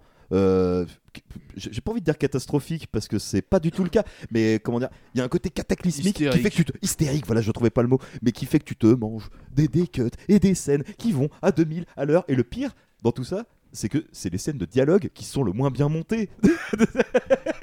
Mais attends, mais ne pars pas trop vite sur les dialogues parce que je pense que c'est même décevant. Il y a même une part de frustration et à côté non parce que je pense que la poire et cut de 2h30 on l'aura jamais. Mais au final, si on avait eu une poire et cut, ça aurait pas été aussi bien que Ah là. Et euh, c'est tellement cuté et blindé de faux raccords que ça sublime le potentiel comique du film. Vraiment, il y a un comique de montage. Il a créé le comique de montage. À un moment, il y a un hélicoptère qui se crache. Il y a un cut pour ajouter un pneu qui s'en va dans le champ. Et tu vois vraiment le cut, il est grossi. Moi, je trouve ça génial. Alors, évidemment, t'as des répliques aux petits oignons. À un moment, t'as Jean Reno euh, qui dit à sa femme Tu conduis vraiment comme un homme dans ce film. Alors que dans le film, tous les mecs ont des accidents de la route. Tous les 30 secondes, il y a 74 bagnoles de pété. Au-delà d'être sexiste, c'est pas flatteur. Les pilotes, c'est ASSR2 dans ce film. Alors- à part Jean Reno, qui a fait euh, quasiment toutes les cascades avec la BX. euh, Non, sérieux? Tout seul. Ouais, Ok. ouais. Il a pris parti de faire quasiment toutes les scènes avec la BX. y va Plus rien que le montage avec la BX. Ça finit de te raconter des saloperies, paf, ça repart. Tu sens que la BX, il lui, il lui en a mis plein la gueule. Donc en fait, entre le montage, alors c'est pareil, là j'ai dit remarque sexiste, la, la blague grossophobe avec l'assistante de Jean Reno, c'est quoi Alors, ce monstre vous- devant là? Alors êtes trop justement, jeune. justement, vu qu'on a fait une émission Repas Corp euh, l'année dernière, je me permets quand même de penser que si on a eu un taxi 1, 2, 3, 4, 5, c'est pas grâce. C'est à cause de l'opération Cornet Beef. Pour moi, il reprend tout le Exactement. montage. il En fait, c'est Taxi Zéro, un peu. C'est Taxi Zéro. Taxi les origines. taxi les origines. C'est- C'est Opération Citroën BX, vraiment, je peux l'appeler comme ça. Taxi Covenant. C'est c'est le road movie par excellence. Et en fait, toutes ces erreurs de montage, en fait, tout- tous ces défauts, enfin toutes ces choses que je viens de citer, c'est pour la raison simple que ce film m'éclate et que je jubile devant. Oui, mais ça, c'est normal. C'est La genèse du poids reverse au moment, au moment du grand basculement de sa carrière. Euh, c'est son film d'expérimentation, c'est un bordel de surjeu, de fort accord, de bolossage de bonne sœur et de mecs en fauteuil roulant. Ça coche tous les défauts possibles. C'est un film qui m'a à l'usure et qui arrive à l'usure à me décocher des rires sincères, autant que nerveux.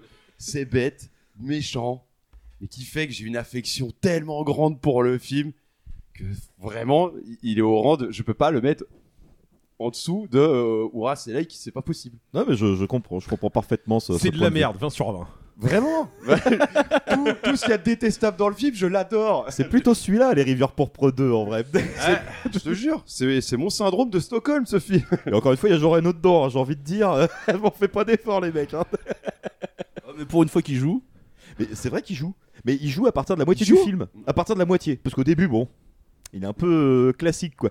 Mais à partir du moment où il se rend compte que Clavier se tape sa femme, il devient fou. il devient fou, C'est c'est littéralement. lui à un moment qui commence vraiment à péter un plomb et à devenir à la limite encore plus à être hystérique que Christian Clavier par moment. mais tu sens qu'il pourrait le tuer quoi. Oui. Pour de vrai quoi. Tu te dis mais il va le finir, il va, il va, il va lui tordre le cou, il va le laisser dans sa BX. Donc là, mon Christian, là, j'ai pas spécialement de paragraphe, juste merci. Euh, vraiment, là, je, je salue, euh, je salue le duo. Là, vraiment, c'est c'est mon clavier Reno. Ils sont, euh, pour moi, c'est c'est le top. Alors pour moi, tu vois, il- moi je lui mettrais juste un C OK. Et je vais expliquer pourquoi. Oh. Parce qu'en fait, pour moi, ce film, c'est euh, le proto euh, Les Anges Gardiens. Pour moi, c'est Les Anges Gardiens qui est sur le Hourra, c'est plus laïque, les mecs, hein, clairement. Dans la mesure, Ouais. mais- dans la mesure où surtout, euh, Jean Reno, ils l'ont pris par dépit, par défaut. Parce que ça à la base, il la base. Gérard, Gérard King de Pardieu. Mais Gérard, il a dit euh, Bon, par contre, t'as fait 360 000 entrées à ton film d'avant. Moi, j'ai pas très envie de m'embarquer là-dedans. quoi. Il y avait eu Auteuil aussi dans la, dans Il la y course. avait eu Auteuil. Oh, alors là, ça aurait été une catastrophe atomique. hein. Par contre, hein, je pense avec Auteuil, on perd le potentiel. euh, Après, je vois très bien ce que tu veux dire par rapport aux Anges Gardiens, mais moi en fait, après, moi ça dénote tout ce que j'aime bien en fait, parce qu'en fait, celui-là, il a beaucoup plus de défauts que les Anges Gardiens, vu qu'il est plus en de l'expérimentation. Oula, oula. Ah, franchement, lui, il est beaucoup moins bien, donc je le mets au-dessus. En, ter- en termes de cut et de machin, Ah, comme mais, tu oui, mais du coup, ça salaud. conforte plus euh, mon idée du. euh, en fait, c'est tous les défauts du truc qui, qui font que, que, que ça marche sur moi. moi, les, les Anges Gardiens et. Après, il en a un gros paquet aussi. hein. Bien au-dessus à ce niveau-là en termes d'hystérie, en termes de. On On, perd part de- encore plus dans tous les sens. Il y a- il y a- Est-ce qu'il y a Ouais. un double de Jean Reno et un double de Christian Clavier déjà? Non Donc forcément, quelque part. Mais j'ai pas envie de trop en dire sur les Anges Gardiens parce qu'on va y revenir. Je sais euh, pas, C'est pas le vrai poids reverse avec les doubles, là, du coup. Exactement. Et toi, Franco, je te sens que t'es, je sens que t'es sur un hurrah, c'est plus laïque, toi. Bah carrément, je l'adore, c'est mon préféré. Puis justement, on en parlait. Moi, je le mets au-dessus des Anges Gardiens. Et euh, On met pas au-dessus, on met à égalité. Au moins, c'est une bah, tier list, monsieur. C'est une tier oui. list. Oui, parce que les deux vont finir en haut, de toute façon. Ah, Il y a de grandes chances. Bah, bien aussi, Bah, mais, j'espère. euh, j'espère. Ah ouais, non, l'opération Cornet de Bif, il est incroyable. Franchement. euh, Qui devait à la base s'intituler le Squall. Oui, euh, nom du personnage de Jean Reno. hein, euh. Et vu la première fois quand j'avais 9-10 ans, qu'est-ce que je me suis fendu la gueule dessus. Diffusion Là, TF1 euh, ouais, classique. euh. ça, puis du coup, ou alors il était peut-être même sur cassette, je sais plus. Et euh, puis ouais, bah là j'ai revu. Bon, bon, mon PC a planté avant la fin, donc j'ai pas pu le revoir en entier malheureusement. Mais t'as quand même kiffé. Quoi. Mais oui, bah là, je en vrai, mon PC il a, il a planté sur comment dire sur les, euh, sur les gamins de Christian Clavier qui insultent les grands-parents. De... Putain, me fendait la gueule dessus tout En fait, seul. Trouve qu'il a un aspect plus brouillon que les Oui. Anges Gardiens. En fait, c'est c'est ça, c'est ça qui me pète encore plus la, la gueule, moi, Surtout que là, regardant. le truc, là, et vas-y que ça démarre à donf dans, à donf dans la BX pour s'arrêter, lui gueuler un truc pendant 3 secondes et ça repart direct et tout. Il est déjà à 150 au bout de 10 secondes. Il y a Enfin, beaucoup de voitures maltraitées. dans le Oui, ça j'adore. Ah oui, Euh, ça, euh, les, les voitures prennent cher. Mais de toute façon, comme on l'a dit, c'est une constante. C'est hein, une constante chez- avec chez les voitures, Clavier. Le matériel prend cher parce que on est possédant, on a du matériel et on n'a pas envie qu'il soit cassé. On est riche. Mais il est toujours cassé. à un moment ou à un autre. Et du coup, ce, ce film, hein, après l'échec, euh, après l'échec du film précédent, Nos meilleurs copains. Et ben le film s'en tire plutôt bien avec ses 1,5 million d'entrées. Euh, là, il se refait un peu la cerise, euh, Jean-Marie quand même, et il se dit voilà, on va poursuivre là-dedans, hein, parce que ça, ça a que les marché. Français, ils veulent. La, la- la- la technique a marché quoi. On a fait un film perso, ça marche pas. On a fait un film complètement foutraque, ça marche. Bon bah let's go. hein. Et le prochain euh, à venir de, de Jean-Marie Poiré, c'est un sacré morceau. On a déjà commencé à en parler un petit peu, mais on y reviendra. Euh, à noter que pour sa toute première diffusion à la télé en mars 94 sur TF1, le film rassemble 12,5 millions de téléspectateurs. C'est carton, hein, Donc, carton. énorme carton, hein, euh, on va pas se mentir. Et euh, c'est un film qui est vraiment très très apprécié, euh, quand même, je pense, dans, dans la Ah, filmographie. euh. C'est un grand poncif. hein. Un- ouais, on peut presque dire que c'est une comédie culte, quoi, vraiment. Ouais. Comédie d'action, tu vois. c'est- C'est un peu. J'ai j'ai plus le nom du film là. euh, Snatch la totale. Lucie. C'est c'est un peu la totale La en réussite. Totale, quoi. ouais. C'est la totale en réussite, quoi. Parce que euh, voilà, la totale, euh, sa, vraie réussite, c'est d'avoir été adapté euh, par les Américains et Cameron. hein, euh, voilà. Donc non, euh, Oura, Oura. euh, Allez, je vais être sympa les mecs. Moi Je j'ai peux pas le mettre en dessous, je suis désolé. C'est le seul avec lequel je vais être chiant. Mais bon allez, Hurrah c'est plus laïque. C'est plus laïque Hurrah, c'est plus laïque Et donc là, dans la chronologie, on arrive en 1993 et 93 c'est à la fois l'année du film dont on va parler, mais c'est surtout, bordel, l'année des visiteurs. Et les visiteurs, c'est quasiment 14 millions d'entrées au cinéma. Et là, pour le coup, euh, bah, la technique euh, de Jean-Marie Poiré, euh, bah, elle a fonctionné carrément au-delà de ses espérances, parce que c'est quasiment un des, plus gros succès français de tous les temps pour une comédie. Le film a été à la fois un succès euh, comment dire, en salle, mais c'est carrément devenu un phénomène de mode. Il y a eu des remixes techno de ces hockey. euh, euh, tout le monde dans la cour de récré faisait les blagues, machin. Enfin, ça- ça allait très très loin. C'est un film que tout le monde littéralement a vu quoi. C'est impossible d'être passé à côté des visiteurs. Je veux même pas entendre un cas où Thomas me dire oh non j'ai pas vu moi les visiteurs. Oh non, je te Non, dirais c'est pas bon, que j'ai vu, j'ai vu. serait pas vrai. Non, ça, ça va, je pense. Mais on va pas parler des visiteurs. On parlera d'un autre opus un tout petit peu plus tard. Donc voilà, gros gros succès. Et la même année, euh, en 93, Clavier il se fait plaisir. Parce qu'on en a parlé un tout petit peu sur Papy fait de la résistance, mais la grande idole de, de Christian Clavier, c'est. Louis de Funès. Et là, on lui propose de, jouer sous la direction de Gérard Houry, le réalisateur de La Grande Vadrouille, qui a fait beaucoup de, Louis de Funès ultra coté. Et on lui propose un rôle dans le, dans le prochain film de Houry qui s'appelle La soif de l'or. Et comme le tirage au sort fait bien les choses, bah c'est Lizzie qui s'est tapé les films. Du coup, trois à la suite, hein, quand même. hein. Euh, félicitations pour la performance d'avance, hein. Euh, tu m'as dit tout à l'heure, alors j'ai plus le nom euh, d'un des premiers films que tu as traité, mais tu m'as parlé d'un film qui aurait pu s'appeler La course au rat. Oui, La course Ça du aurait pu être le titre de ce film. oui, c'est un peu ça, ouais. Ou une métaphore filée de la carrière de clavier. Donc euh, La soif de l'or, euh, 93, comme tu l'as dit, de Gérard Houry, qui a pas mal, euh, qui a pas mal bossé pour De Funès.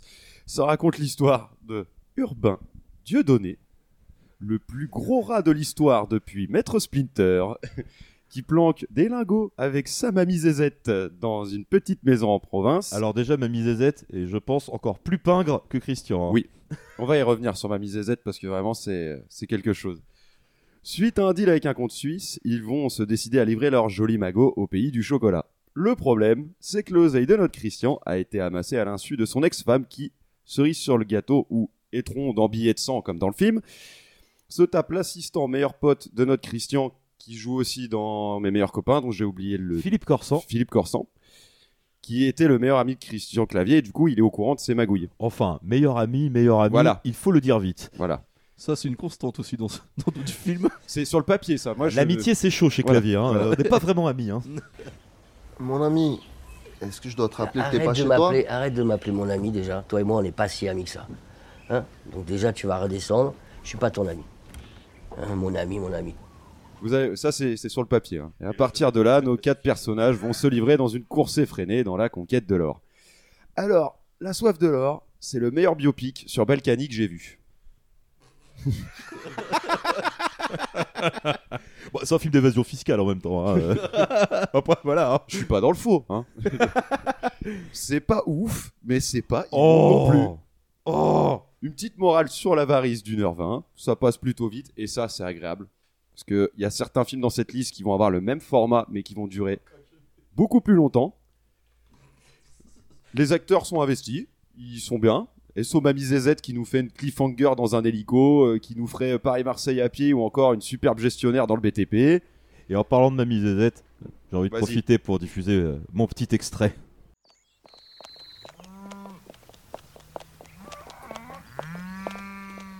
Tu viens Oh, j'en peux plus, j'arrête, laisse-moi, je te retarde. Tu reviendras me chercher plus tard.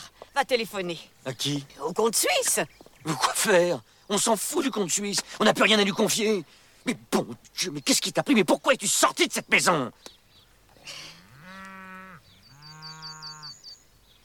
J'avais vu briller ça au milieu des moutons. Qu'est-ce que c'est que cette pièce Le bracelet de Fleurette Ah, Ils t'ont bien piégé, ces deux salauds. hein. Ton avarice, tu peux pas résister. C'est vraiment un défaut que je ne supporte pas. C'est une tare abominable, je te le dis comme je le pense. Je te demande pardon, mon petit. Oui, oh, c'est trop tard, hein, c'est foutu Hubert, où vas-tu? Ah Ah La maison Mais mais la maison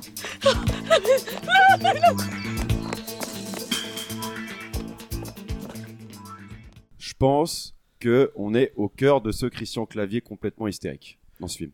Moi, je pense même que c'est la vraie naissance du Mm. Christian Clavier complètement hystéro.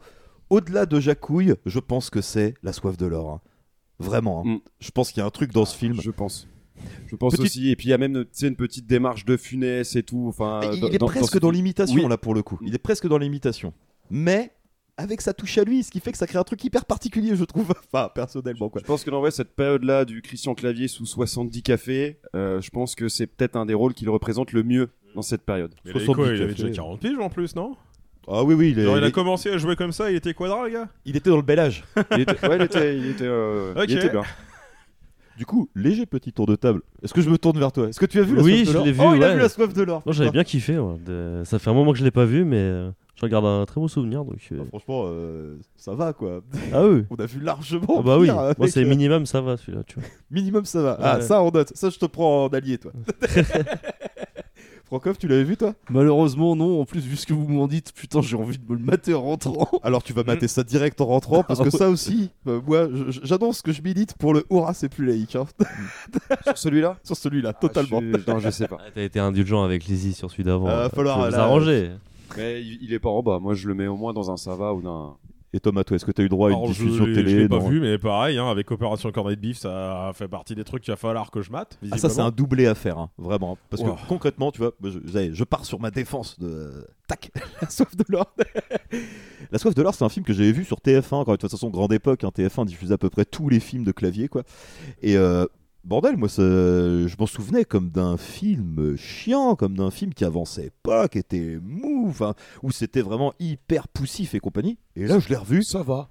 Mais putain, c'est la divine surprise, moi, en fait, de ce, de ce podcast, euh, ce film. Déjà parce que t'as Tilda Shelton, qui joue euh, de base, c'est la nana qui fait Tati Daniel, et qui était la prof de théâtre de clavier. Donc, du coup, c'est incroyable. Le maître et l'élève euh, ensemble dans le film, quoi. Il marche vraiment là sur les traces de ses maîtres euh, dans ce film. Et puis là, le duo, encore une fois, il marche bien en duo clavier. Là, le duo, je trouve, fonctionne super bien. Ah oui, Les duos de, totalement. de radins, là, ils sont super, quoi. Et Même quand, le- et même quand le en couple. face, t'as Philippe Corsan et, euh, et Catherine Jacob, Catherine Jacob. ils assurent eux aussi, quoi. Parce que eux, dans leur détestation de clavier, mais t'y crois à 2000%, le coup de construire une baraque avec des briques où t'as camouflé des lingots pour amener la baraque en Suisse, pour pas faire de, de- comment dire, de transactions bancaires et pas débourser 2% de la somme qu'ils ont gagnée. Enfin, c'est Voilà, incroyable. il y y a un côté cartoon, hein. C'est l'avare. Et ouais, en plus, t'as ce côté cartoon, quoi. Et pour moi, l'hommage à De Funès, c'est totalement respecté, c'est totalement validé. Moi, limite, j'ai un peu de mal euh, quand, euh, quand des gens me disent que c'est un mo- une mauvaise copie de De Funès, parce que moi, je trouve que malgré le fait qu'il le copie un peu physiquement et machin, dans l'attitude, c'est complètement du, du clavier pur jus qui se lâche, qui est déjà dans ses petites expressions, on l'a entendu dans l'extrait, tout cette manière de, de finir Oui, ses oui. phrases comme Non, ça. la- la- là. l'intonation déjà dans, dans les gimmicks et tout, il y a quelque chose qui ressort, qui où il a, il commence à mettre son empreinte. Et je trouve a une sincérité folle en fait dans le Ouais. film quoi. Qu'il y a vraiment un truc de, de premier degré dans l'humour, on essaie de faire des blagues, on essaie de et, et là on se moque clairement des personnages quoi. C'est c'est de l'humour au dépend des personnages qui jouent et comme De Funès le faisait en fait quoi. Et ce qui faisait que par exemple Rabbi Jacob était totalement acceptable même encore aujourd'hui, tu vois, dans la mesure où euh, son personnage est mis au ridicule quoi. Il y a aucun moment où euh, il est valorisé et en plus il évolue quoi. Alors que là bon, OK, le personnage de clavier n'évolue pas d'un pet, mais tout est à ses dépens quoi. Même le carton final du film est à ses dépens quoi. Et l'image, évidemment, que tout le monde retient du film, cette espèce d'image où Clavier euh, se retourne les poches et il a des poches gigantesques. Enfin, complètement vide. De toute façon, ça finit sur. euh, J'ai plus ça- rien. Ça commence sur Christian Clavier qui course un, qui course un billet et qui finit avec les poches vides. C'est ça. Et qu'il le ramasse dans le caca, d'ailleurs. euh, Avec, euh, billet. avec, un- avec une, avec une petite phrase sur l'avarice à la fin. Et non, c'est une comédie qui est bien traitée, qui maîtrise bien son sujet. Mm, et les ouais. acteurs sont tous vraiment bien investis dedans. Ils sont bien dirigés. Ils sont vraiment investis dans leur rôle. Puis il y a une énergie. Et justement, le truc, c'est que là, pour le coup, c'est pas un Jean-Marie Poiré, mais il a l'énergie d'un film de Jean-Marie Poiré, quoi. Facile. Facile. Et puis bah, Gérard Rory, c'est quand même un. Voilà quoi, un réalisateur, il connaît son taf quoi en termes de, de comédie. Moi je trouve que la plupart des situations marchent bien. Même les trucs avec le- les scouts là, qui pourraient être un petit peu bon, un petit peu lourd ou quoi, bah même ça, ça me fait marrer au final parce qu'il y a un, un gamin qui Oui. reste et il croise le, le chauffeur un peu chelou. Tiens, tu veux monter dans ma voiture Tu veux des bonbons Du coup, voilà, des il, il bonbons hésite miel. entre sa conscience et son amour pour l'argent. Enfin, Et c'est là que ça trappe, trappe un tout petit peu le personnage en disant bon, c'est quand même pas un fou qui va laisser un gamin euh, un potentiel euh, pédo quoi. Poiré, il aurait fait ça. Il aurait fait un truc plus méchant. Poiré, Poiré il l'aurait fait sans, sans broncher. Mais voilà, je sais pas, moi, je, je te dis, ce, ce film, moi, ça a été tellement ma, ma re-surprise. Euh, un film qui fait pareil comme, euh, comme le film d'avant, euh, l'opération Cornet de Beef, il fait 1,5 million d'entrées. Euh, succès plutôt correct, on va dire. hein. Euh, ça va, ça marche bien. C'est un film sur lequel il n'y a pas beaucoup d'infos, bizarrement. Alors que moi, je pensais que c'était un des, un, des, un des films qui devait être très très documenté. J'ai pas trouvé Puis grand même moi, chose. je n'avais jamais entendu parler avant, avant cette émission en fait. Puis bah, pour finir, mon Christian, sur celui-ci, ma poule, t'es dans ton game. Là, on commence à sentir vraiment le, le consommateur de, de cappuccino que tu es. Oh, de cappuccino, t'es gentil, hein. Oui, voilà. J'ai pas précisé. Bien serré Je n'ai pas précisé la quantité journalière. Très bonne connexion avec Mamie Zezette. J'ai compris l'attention. Tu voulais, tu voulais suivre tes pères. Mais n'en abuse pas trop. Il se pourrait que ce rôle te colle un peu trop à la peau dans les années à venir. Ne tombe pas dans le poncif. Si tu ne fais pas attention, prends soin de toi, mon vieux. Putain, mais quel poète, bordel. bon, il va être temps de le classer. Et je sens que bon, va falloir se bagarrer un peu. Mais gentiment, quoi. Tu as la. Je veux dire, à la rigueur, je veux bien revenir sur mon Oura, c'est plus laïque, et le juste le mettre en c'est ok. Moi, c'est ok, ça me va. Alka, toi qui as vu le film, est-ce que tu nous suis sur Euh, le. Moi, ça fait un moment, mais je vous suis. Moi, c'est entre- c'était entre le- c'est ok et Razibus. C'est ok, ouais. Oh pitié. Eh ben, ce sera.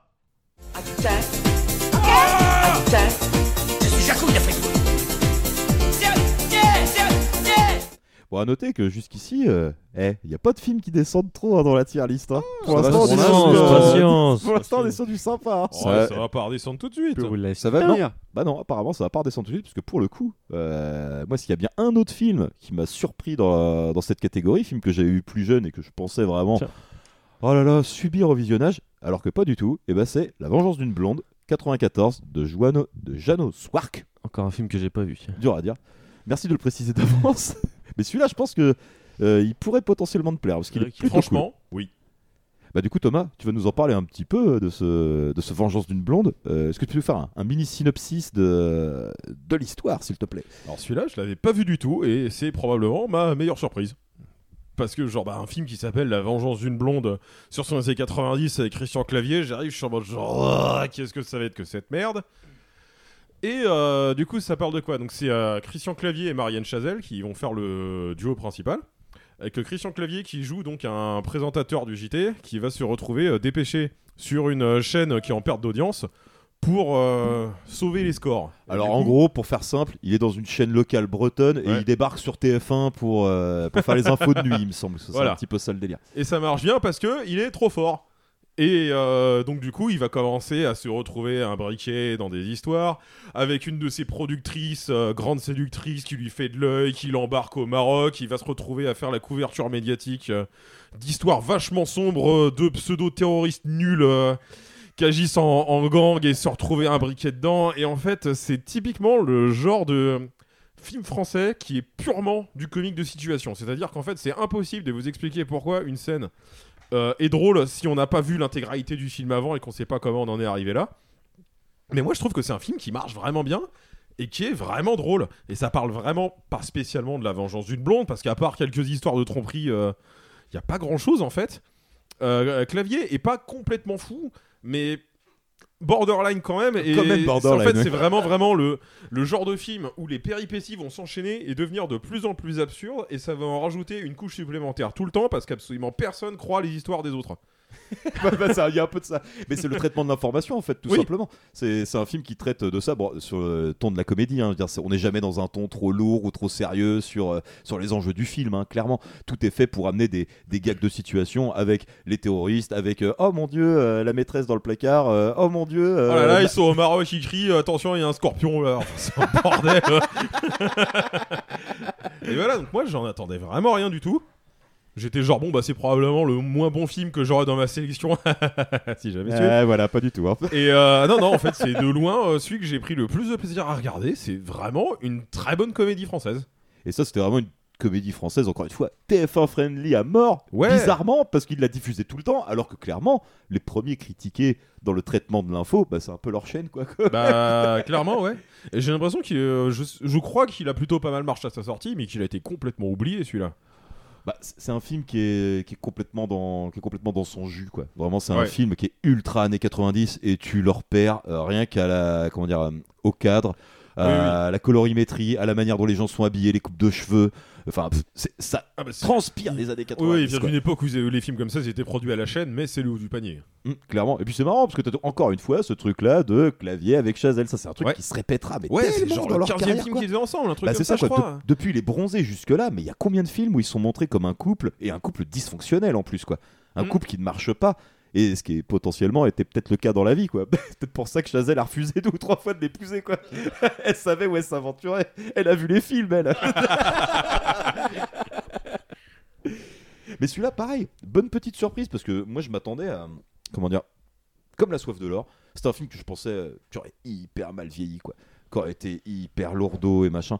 Et il l'est un petit peu, quoi, parce que ça reste du comique de situation, ça reste euh, euh, vraiment le côté très miroir grossissant quoi tu vois. C'est vraiment le, le parcours du petit mec de campagne qui monte à la grande ville et qui d'un coup devient un énorme connard qu'il a peut-être toujours été hein.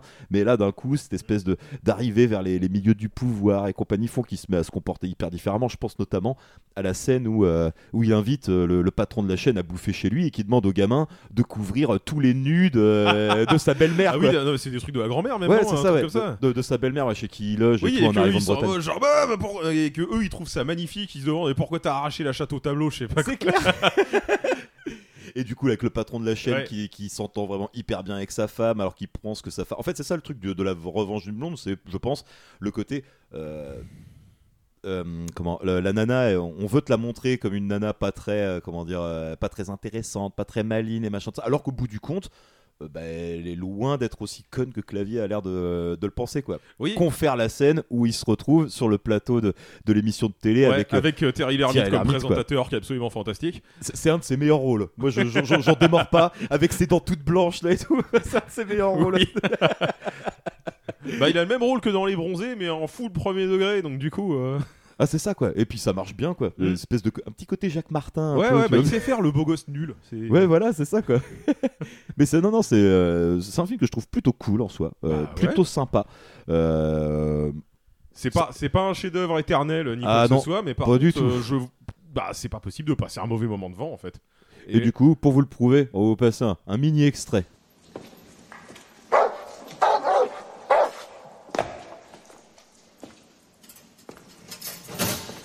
Hein Non, mais qu'est-ce que vous faites là Qu'est-ce que vous faites Non, écoutez, il y a certainement un moyen de s'expliquer. Non Un petit sourire, Brian. T'es à la télé. Tu sais pourquoi t'es un bon journaliste Parce que t'as des couilles. Mais dans deux secondes, tu vas devenir un mauvais journaliste. À table, Otto Si vous voulez de l'argent, demandez-le sur la chaîne, Pirage. Je suis sûr. Je, suis pas trop gourmand parce que j'ai juste commencé. On n'aime pas ta pub. Tu nous prends pour les petits casseurs de merde. Lâche le crête Non, non, non, non, non, non, je veux juste faire mon métier. Je veux simplement informer. Je suis journaliste, je suis pas flic. Et nous, on est là pour tout péter. Les métèques, les politicards, les chômeurs, les riches, les vieux, le pape et la vignette. Y'en a marre T'as compris? Oui, oui, oui, d'accord. D'accord, j'ai compris.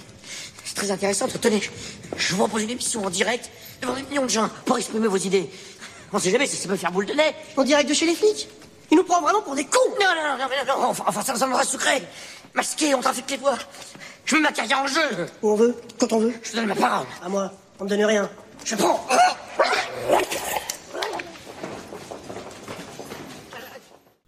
Donc là, pour contextualiser, un clavier s'est fait enlever par les terroristes et puis bah les mecs, ils en ont marre. Ouais, là, les terroristes dont l'unique re- euh, revendication c'est putain on veut tout casser Il y en a marre Ah Et joué par le gars de la pub Orangina, c'est ça Orangina rouge. Ouais.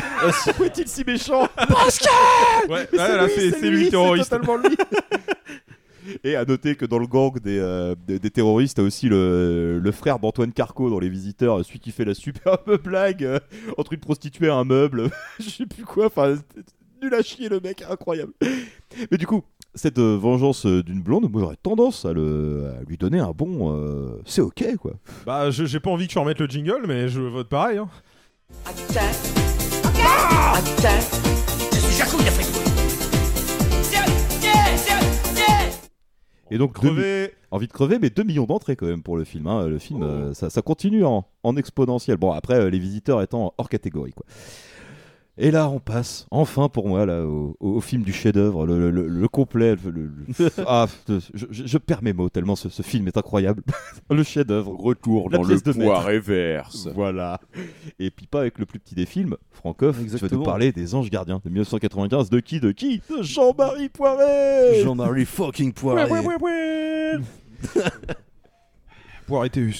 Donc vas-y, petit synopsis du, du film, même si j'avoue sur celui-là c'est peut-être un peu compliqué. Bah, est un peu foutraque, alors, quoi. alors après tous mes synopsis c'est du copier-coller de Wikipédia et de le ciné donc euh, Ouais, vas-y, tente-le comme ça, Allez. juste de, de le résumer euh, sans t'appuyer là-dessus, juste pour rire.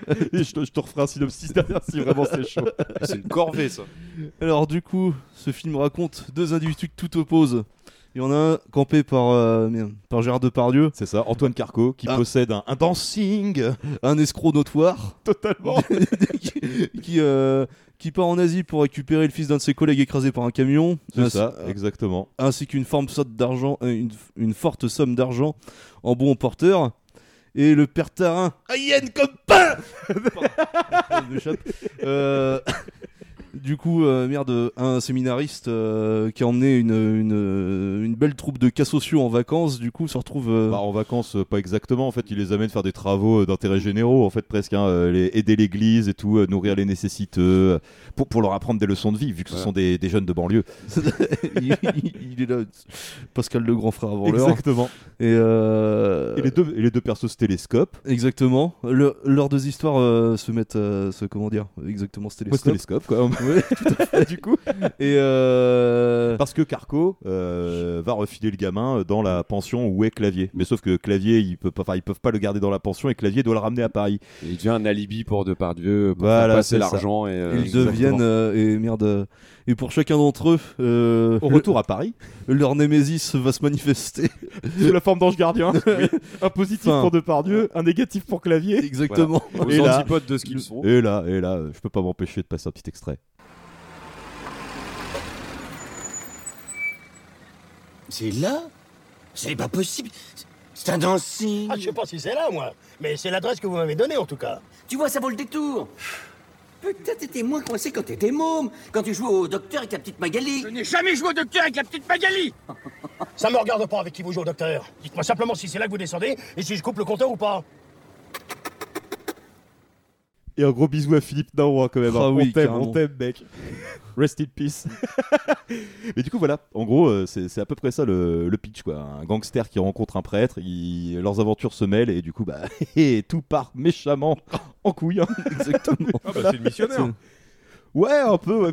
Alors, on va, faire, on va faire des analogies avec tous les films de Du coup, euh, Ça les anges, les anges gardiens avec Bigard. Clavier. Les anges gardiens avec Bigard. Putain, à la place de Depardieu. Oh non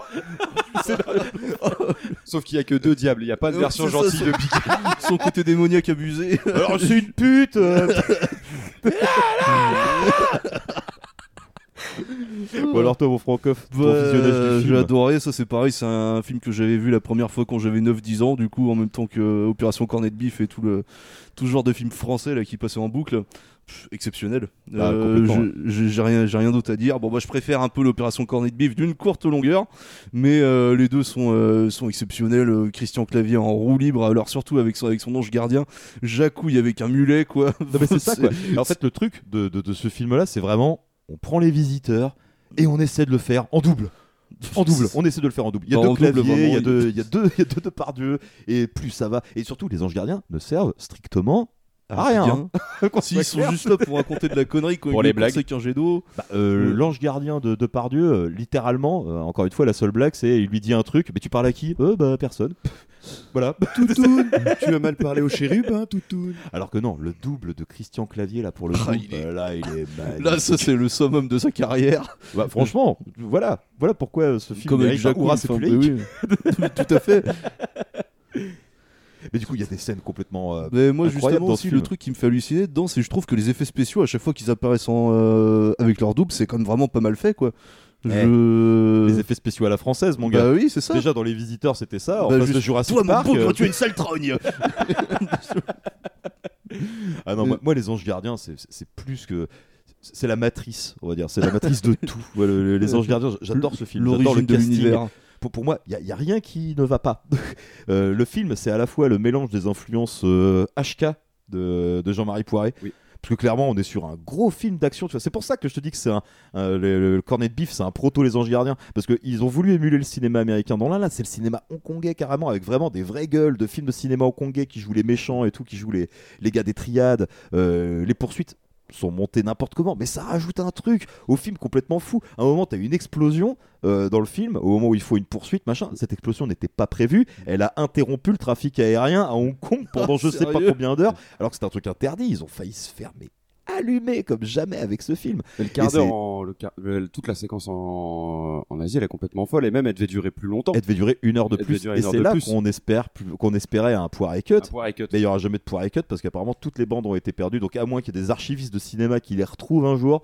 Euh, c'est potentiellement comme dans la fin d'Indiana Jones, quoi. C'est dans un, dans un conteneur qui lui-même est au milieu de 500 millions de conteneurs, euh, on sait pas quoi. D'ailleurs, t'as un des triades qui joue dans Story of Ricky. Voilà. Oui, oui, bah, très bon film, Story of Ricky. euh. Oh putain.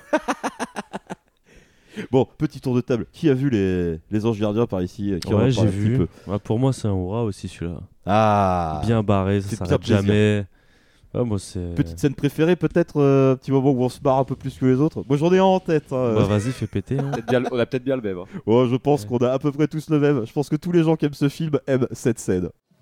J'apporte le Paris-Brest de votre ami parce qu'on va fermer. Merci, il revient de suite. Vous voulez la carte des douceurs? Merci beaucoup, j'ai déjà trop mangé.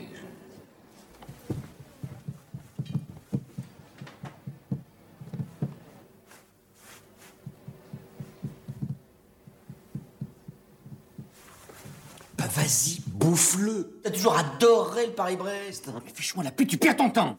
S'il était aussi bon que celui que faisait Mamie Huguette, hein? Mais prends-en au moins une petite bouchée. Chut, Pour faire la comparaison. En plus, tu lui rends service. Chut, Il est bourré de cholestérol. Chut, Regarde, oh, cette crème au beurre. Lâche ça Oh, Eh ben maintenant que tu l'as bousillé, tu ferais mieux de le manger. Ça, tu me le...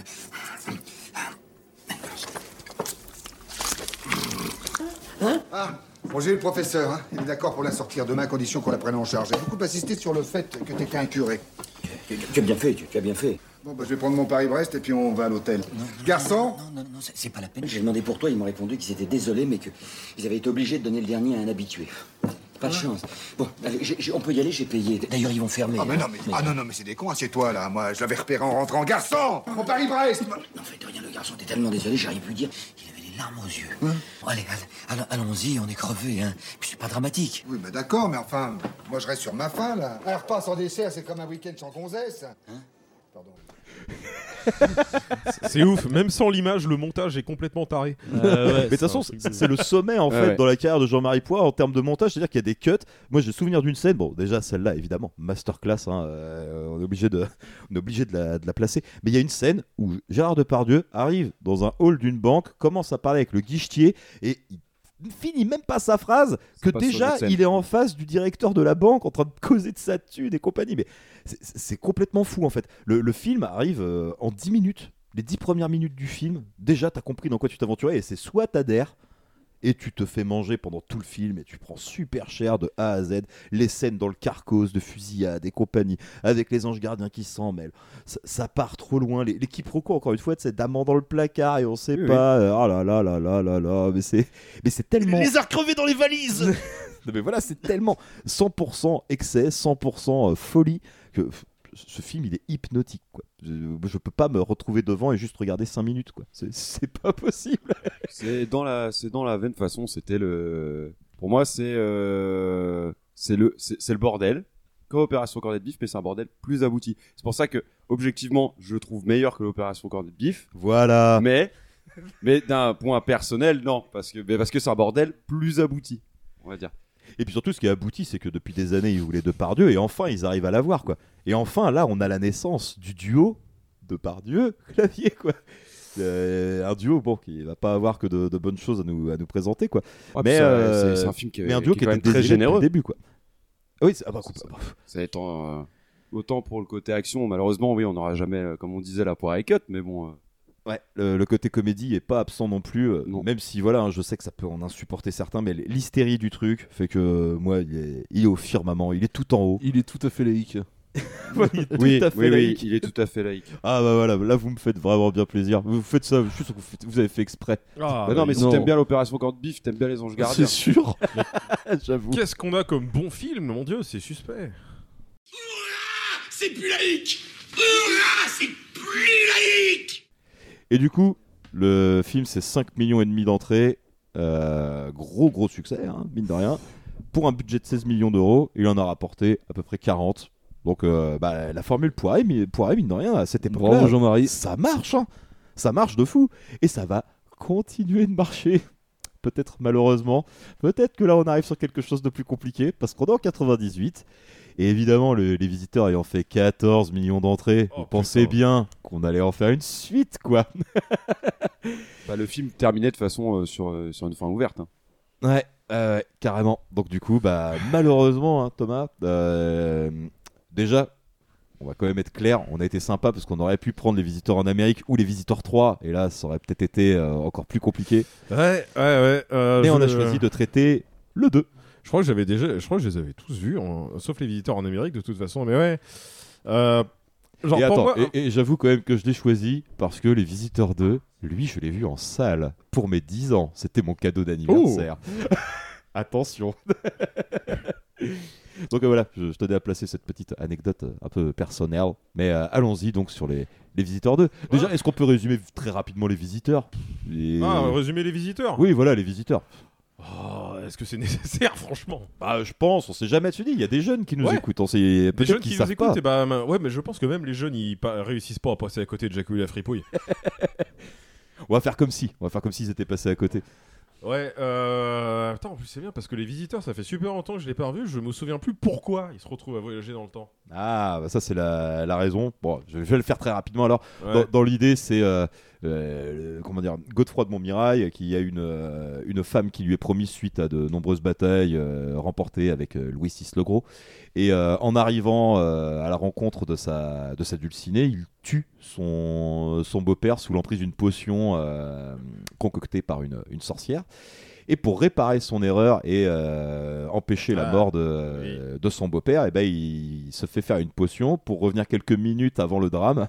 Manque de peau, la potion les envoie dans les années 90 avec, euh, avec ses, comment dire, ses, ses descendants, euh, notamment Valérie Le Mercier, hein, qui était déjà présente dans Opération Corned Beef avec encore une fois Jean Reno, et du coup le trio est reconstitué. Et il faut savoir que sur Corned Beef, euh, le Mercier s'entendait déjà pas du tout avec le duo euh, clavier-Jean Reno, et ça va s'intensifier dans le premier, au point que dans Bah, le du 2, coup, elle est pas dans la suite, elle est remplacée par Muriel Robin, ce qui va pas du tout. c'est ça. Ah non, ça va pas du tout, du tout, du tout. ouais. euh, Parce que du coup, moi, les films Les Visiteurs, je me rappelle que genre le 1 et le 2, euh, je me suis retrouvé à les voir je ne sais pas combien de fois quand j'étais gosse. Et euh, vraiment, je n'avais pas du tout un mauvais souvenir du 2 parce que j'en étais limite au point où les deux, pour moi, c'était un énorme film et euh, dont les répliques étaient quasi interchangeables. Et euh, Bah, c'est un peu ça, hein. Mine Ouais. de rien, il y a un peu de ça. Et d'ailleurs, du coup, dans le 2, euh, on redémarre en fait à la fin du premier, Ouais, où, du premier, où, où est resté dans le présent et, où il a envoyé son, ses euh, descendants et son Jacquard dans le passé. équivalent euh, du présent se retrouve au Moyen Âge. Sauf que, oh là là, les couloirs du temps sont restés ouverts, blablabla. Et du coup, c'est un bordel d'aller-retour dans tous les sens. Et euh, pff, je- en fait, j'en avais un bon souvenir. Pour moi, les Visiteurs 2, euh, ça allait. J'allais passer un bon moment. Donc, je me suis un peu gardé pour la fin en mode, euh, ok, celui-là, ça va être tranquille. Ré- Résultat, je l'ai ma- je l'ai vu en 4 fois, quoi. Résultat, j'ai failli m'étouffer. Je, ouais. Vraiment, c'est euh, deux heures ininterrompues de Christian Clavier qui hurle sur le spectateur. C'est cauchemardesque. voilà. Le crunch chocolat Ah oui, les placements de produits et tout ce que tu veux. hein. Ouais, ouais, La ouais. chaise poissonnée, monsieur. Ouais, puis Muriel Robin, elle arrange pas la situation. hein. Ah non, bah elle est. Avec elle est- encore Philippe Naon. hein. Bah ouais, elle a, elle a pas du tout le même côté parce que t'avais vraiment euh, Valérie Le Mercier qui avait le côté un peu bourgeois Ouais. chic euh, qui marchait très très bien. Euh, Muriel Robin, bah non, c'est bah, c'est Muriel Robin quoi. Je crois qu'elle en, Surtout avait marre Muriel de cette Robin. elle en avait marre de cette image-là, je crois, Valérie Le Mercier aussi. Ouais, elle en avait marre, elle a joué tout le temps les mêmes rôles. Déjà, dans l'opération de Corned Beef, euh, il- elle joue un rôle un peu Ouais. analogue. Complètement irresponsable Si je me suis bien gardé d'appeler cette peau de vache quand je pensais que Godefroy était Hubert, c'est que déjà, avant qu'il ne disparaisse à Bornéo et pouvait plus supporter, alors je te préviens, c'est toi qui t'en occupes. Béa, calme-toi Tu es crevé, le docteur va te donner des gouttes, et moi je vais commander des pizzas. Hut Pour les enfants Et déjà, le nom de Montmirail en fait est évoqué dans euh, Nos meilleurs copains. Oui. euh, Oui, Montmirail Avec, dans- euh, c'est ça, il y a une Montmirail dans, Oui. dans l'équipe, quoi. Donc c'est potentiellement des noms de gens qu'il connaît pour de vrai, hein, les Montmirail. Oh. Jean-Marie Poiré. Parce que oui, c'est encore Jean-Marie aux manettes. hein. Bah oui, oui c'est encore Jean-Marie aux manettes et ça, ça se voit vu l'hystérie du truc. Et là, on atteint carrément les limites en fait du truc. C'est là en fait que Ah la ouais, ouais. carrière de Jean-Marie Poiré s'arrête quasiment. Bah, parce que ju- justement, sur les films précédents, ça donnait un côté fun, un côté cartoonesque. Là, par contre, c'est insupportable. Tellement puis, le, le euh, film, il t'attrape les cheveux, il te tape la tête contre la table d'un bout à l'autre. Vraiment, c'est, il essaie d'avoir le spectateur à l'usure en n'arrêtant jamais de hurler. Et c'est Et de infernal. Oh là là. Et puis on reprend vraiment les personnages avec leur travers, machin. Et Clavier, bordel, dans ce film, Clavier, c'est pas moins de 4 rôles, quoi. Ouais. C'est pas moins de 4 rôles. ouais. Il joue Jacouille, il joue Jacquard, il joue Prosper le Purineur, et il joue le mec de à la fin à la Révolution, quoi. Ah oui, non, mais il y a des claviers dans tous les sens, c'est infernal et il, il cabotine On en faisant son de rôle du premier Les Visiteurs en quatre fois pire. C'est. oh Ah non, c'est Non, compliqué, vraiment, hein. genre, je... celui-là, je me étais laissé de côté, euh, genre, vas-y, ça passe. C'est un classique du cinéma français. euh. Oh, il m'a roulé dessus, j'en pouvais plus.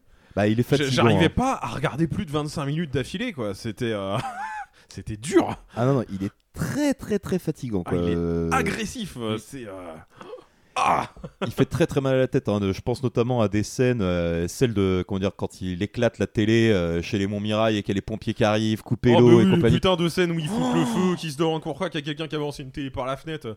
Il y a une image qui va me hanter euh, à vie, euh, c'est, je sais plus, un gamin qui a pas fait ses devoirs, je sais pas pourquoi. Et là, t'as Jean qui lui fonce dessus. Il y a un plan sur son pif en fichaille vu euh, du dessus, euh, qui est horrible. Genre, on dirait ça sort des triplettes de Belleville tellement c'est l'enfer. Bah, c'est presque comment euh, c'est presque la des- cité des enfants perdus quoi. Ouais. puis, et puis il ressort des trucs quoi. Dans les Anges Gardiens, t'avais déjà une scène avec du feu qui. Voilà. Oui, mais elle, elle marchait. Elle marchait. Et le truc, c'est que tu vois, par exemple, dans Les Anges Gardiens, il double, là, il quadruple. À Ouais. chaque fois, il se dit, si je rajoute plus de clavier, ça va être encore plus de succès, quoi. Tu vois La putain de scène à la Plus fin de avec clavier, clavier plus qui chante sans lui pèlera le jonc en volant les micros au karaoké, c'est genre. Oh C'était déjà là. une blague du film Ah, d'avant, arrêtez de nous la remettre beaucoup trop longtemps, stop Là, c'est marketing Jacouille à 200%. Genre, ouais, ouais, c'est euh, ok, non mais vous voulez vendre des jouets euh, Christian Clavier, il se passe quoi là? Et puis surtout, là, en fait, là où dans le premier, euh, comment dire, visiteur, les rôles étaient à peu près bien équilibrés entre Jean Reno et Clavier, il y avait un duo. Là, c'est le one-man show de Christian Clavier. Euh, limite, euh, on s'en branle Jean complètement Reno, de, de mon mirail, quoi. Jean il ne Reno, sert à rien. quête, euh, Et puis surtout, tu Jean sens qu'il est fatigué. Tu sens qu'il est fatigué, le mec. Tu sens que là, ça y est. C'était que le début. Il est usé. hein. Là, il, il a, il a du mal à prononcer déjà. hein. Il Alka, a est-ce du mal tu à peux se refaire, déplacer. De quoi? Est-ce que tu peux la refaire, s'il te plaît? Jean Reno Enfant, c'était pas Avec mal non plaisir. plus. hein. Ah oui, t'inquiète. Mais du coup, voilà, hein, que dire de plus euh, Bah dire les- de plus qu'il a tapé 10 millions d'entrées, non? Euh, pas loin. pas loin, pas loin, pas loin. Attends, les 10 millions, c'est un autre film. Ouais, c'est un Bah, autre. c'était mais déjà les Visiteurs 1, non? Ça réarrive. Ouais, les Ah, le Visiteurs 1, 1, on avait 14. dit 14, ouais. 14 millions d'entrées. Et pour celui-là, c'est 8. hein. 8 millions d'entrées. 25 millions de budget, Ouais. 55 de recettes. Ça marche encore à peu Ok. près. Et Mais là, alors, on sent coup- la fin du, du Poiré verse. Là, on sent que Poiré, il est fatigué, que tout ce qu'il va faire après, de toute façon, il me semble qu'après, il ne fera plus que Ma femme s'appelle Maurice, Les Visiteurs en Amérique et Les Visiteurs 3. Quoi. Grosso modo, c'est les trois seuls autres trucs que Ah oui, feront. il est- euh, ok, il est grillé. Il que est c'est le complètement basculement aussi de la carrière de. Bah, de potentiellement, c'est le basculement de la carrière de Clavier. hein. Il y, a, il y a de grosses chances. hein, parce que, que Poiré, il a vraiment, euh, épuisé le nombre de plans qu'un réalisateur a le droit de cuter dans une vie. C'est quand, ça, c'est- c'est quand, la, quand la créature dépasse les intentions du créateur, c'est exactement ce qui s'est Voilà. passé. Il y a un Après côté, 10 000 euh, plans, tu peux plus. Il y a un côté, fran- il y a un côté créature de Frankenstein. C'est- bon. Frankenstein, Poiré a totalement perdu le contrôle. Il s'est fait engloutir par, ses propres, par son propre produit. Quoi. Ouais, et ça, ça fait mal. hein. ça, Ouais. ça fait mal. Et alors, du coup, où est-ce qu'on va le caler sur la tier list Et celui-là? bah, ça, c'est compliqué. Euh, bah, je, je mettrais. Je le mets en oubliable. pas incroyablement problématique comme peuvent l'être d'autres, mais euh, putain, c'est dur de le mettre haut parce que. pour il moi, on est peut pas le mettre. Regardable. Ah, moi, il est au milieu, tu Moi, vois, les t'es- trucs oubliables. Moi, c'est euh, arrête de raconter quoi, tes saloperies, truc hein. oubliable Ah, et toi, c'est carrément presque la fin de, de peloton, quoi. Moi, c'est arrête de raconter tes saloperies. Ah, Moi, je serais ouais, plutôt sur un euh, qu'est-ce que c'est que ce Beans ouais. Moi, je le mets sur ouais. l'avant-dernier. euh, voilà, c'est Qu'est-ce que avant-dernier c'est que ce avant-dernier rang possible. Que Razibus c'est parce que je pas que. Parce que Ah. genre, c'est pas horrible, mais c'est pas possible à regarder. Donc, euh, genre- c'est bien dans celui-là, le Vraiment, tournoi c'est- de la Sens Libar, où, euh, il, f- où il finit attaché à la bagnole avec sa masse et. euh, Oui, je crois, ouais. Oui, c'est dans celui-là, oui. Donc, euh, ça se joue entre Razibus et qu'est-ce que c'est que ce Beans On est 5. Alors, remettons les votes. Du coup, Thomas? Razibus, c'est moyen. Qu'est-ce que c'est de ce Beans Ah ouais, juste qu'est-ce que dessous. c'est qu'est-ce que c'est que ce Beans On va dire, il n'y a pas d'autres films que je- que j'ai dû euh, remater sur une semaine. Quoi. Qu'est-ce que c'est que ce bin Ça peut pas passer dans Razibus. Moi. Ouais, Razibus, mais ça fait longtemps que je l'ai pas vu, donc je vais me plier. euh, Ah, c- et si tu le revois, ça à la sera pire vindicte tes populaire. souvenirs. C'est clair. T'inquiète pas. Ouais, moi je pensais à oubliable, donc je sais plus si c'est Razibus. qu'est-ce que ou c'est que ce Beans, Bon, bah dans vas-y, ce qu'est-ce cas-là que c'est Eh bien, Autrement, ce c'est sera- ok juste pour, euh, re- pour entendre le jingle. Bien sûr. C'est Oh, ta contextuel. gueule C'est contextuel. Mais qu'est-ce que c'est que ce beat Non mais j'hallucine Bah oui, un bien contextuel celui-là, hein, mais c'est cool. Bah, moi je trouve qu'il est, classé au bon endroit. quoi. Le, le film qui en fait trop, le film qui amorce la descente. Et là, ouais, on va commencer à sérieusement descendre. hein, parce que Thomas, euh, après ça, après les visiteurs, on revient à un duo euh, clavier de Pardieu. Et là, on y revient pour une adaptation de BD. Et autant dans le premier film, c'était une adaptation de BD que bon. Euh, pas grand monde ne connaît, je pense que c'était une BD très contextuelle des, des années 70-80. Euh, c'est un truc qui a, qui a dû être lu par certains, mais vraiment pas beaucoup par d'autres. Là, on s'attaque quand même à une des BD euh, bah, les, les plus lues au monde, quoi.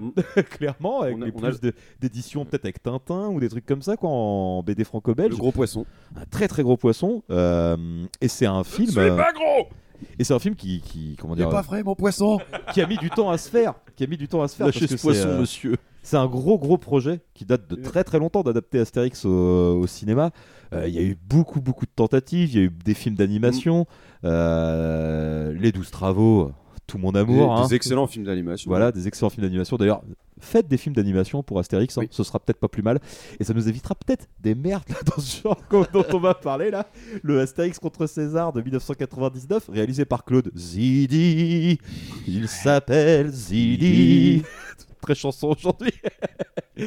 Et euh, un film qui a été produit par, euh, par Claude Berry, euh, qui est un gros, gros, très, très gros producteur français. J'ai noté qu'il avait produit Didier, parce que moi c'est un des films que je préfère dans ce qu'il a, dans ce qu'il a produit. Et il a lancé la carrière de Chabat euh, en tant que réalisateur, donc rien que pour ça, euh, quand même grand respect à... Je crois que c'est un film qui a bénéficié d'une quarantaine de millions de budget. Et à l'époque, c'était quelque chose. Ah oui, c'était un très très gros budget. oui. Attends, ben, Astérix, il a eu 40 millions de budget? Ouais. Ouais, le premier, ouais. ouais, ouais. D'accord, il y a 39 millions qui sont passés dans le salaire des acteurs, je suppose. Euh, pas loin. pas loin, pas loin. Mais du coup, Thomas, vas-y, raconte-nous un peu de quoi que ça parle ce Astérix contre César. C'est assez facile à résumer. Ça, Bah, euh, moi, le résumé, c'est le titre du film, hein, de toute façon. Je vois pas ce qu'on peut dire. C'est juste. C'est euh, bon bah voilà César il arrive les Romains ils résistent encore et toujours à l'envahisseur bagarre bagarre sanglier hein. qu'est-ce que je y a pas grand chose à raconter en, en Ah, plus Euh, ils ont essayé vraiment de faire un énorme mash-up de toutes les BD Astérix possibles en recopiant euh, carrément les cases en live action alors je j'ai vraiment vraiment du mal à me remettre dans l'esprit de quelqu'un euh, qui est en 98 et qui voit pour la première fois Astérix au cinéma. Parce que nous, le problème aussi, c'est qu'on a revu les Astérix après, qui étaient pour certains, pas pour tous, extrêmement qualitatifs, même s'ils s'éloignaient plus des BD. Euh, là, le problème, c'est que c'est un film qui marche pas en fait. Ce film n'est pas fonctionnel. C'est. Ouais, mais Il c'est a- un film qui porte déjà les... les germes en fait de ce que ça va devenir la licence Astérix au cinéma, Mm. avec cette espèce de truc là de casting XXL, avec des vedettes, voire pseudo-vedettes déjà, hein, quand même hein, dans celui-là, hein, parce que euh, voilà quoi, euh, pardon, euh, et compagnie, déjà. euh, bon, euh, merci quoi, c'est un casting des enfants de la télé un peu. Le, Mais après, il y a. casting du film quoi. Il y a un gros, gros casting de fous furieux. Ah bah encore une fois, hein. donc du coup on a Depardieu en Obélix, Clavier en Astérix, mais on a aussi Roberto Benigni, Galabru, Claude Pieplu, Daniel Voilà, Prévost, Galabru en chef du village qui est fantastique. euh, Laetitia Casta, Ariel Dombal, Sim, euh, Jean-Pierre Castaldi, enfin on a du, du monde quoi, Ariel Michel Dombal, c'est pas elle qui a une euh, romance avec Obélix en plus euh, excuse-moi pas Ariel Dombal qui a la romance avec Obélix ou... non, non, non, non, c'est Laetitia Casta. Ah, mais et, la romance, euh, bon, faut, faut le dire vite. Hein. Ouais, ouais, voilà. Mais enfin, ouais, voilà. Bah, en fait, euh, ouais, le, le film, il a, on va dire, c'est beaucoup, beaucoup de très, très bons acteurs qui font ce qu'ils peuvent avec ce qu'on leur donne. C'est-à-dire que les gens ne jouent pas à côté. Globalement, le film aurait pu être bien, mais en fait, là, t'as dit qu'il y avait 40 millions de budget. Le film a l'air, mais fauché à un point scandaleux. Le- les costumes sont dégueulasses. Tous les effets visuels sont catastrophiques. C'est moche. C'est. Euh, ai- Bon, bah voilà, le truc, c'est que vu avec des yeux d'enfant, j'avais pas un esprit critique très très affûté et du coup, je crois que j'avais passé un plutôt bon moment. Ah ouais, je peux t'assurer que euh, même avec leur regard d'enfant, euh, c'était chaud. non, bah en fait, le truc, c'est qu'ils ont vraiment essayé de recopier des gags de bande dessinée. Exactement les mêmes, genre ils ont pris des BD Astérix, ils ont fait tiens, ça c'est rigolo, on le refait exactement pareil en film, sauf qu'une BD c'est pas un film. Non. Donc des fois ça peut marcher. Bon, je. Voilà, euh, un truc comme Scott Pilgrim ou les films de Zack Snyder, je pense que ça va être très compliqué de comparer ça à Astérix et Obélix. Mais Bah ça, oui. c'est par exemple euh, la preuve que un style comics, ça peut marcher avec des thunes et des idées de réalisation. Là, il y a aucun des deux. Euh, du coup, d'un bout à l'autre, c'est de la merde. hein.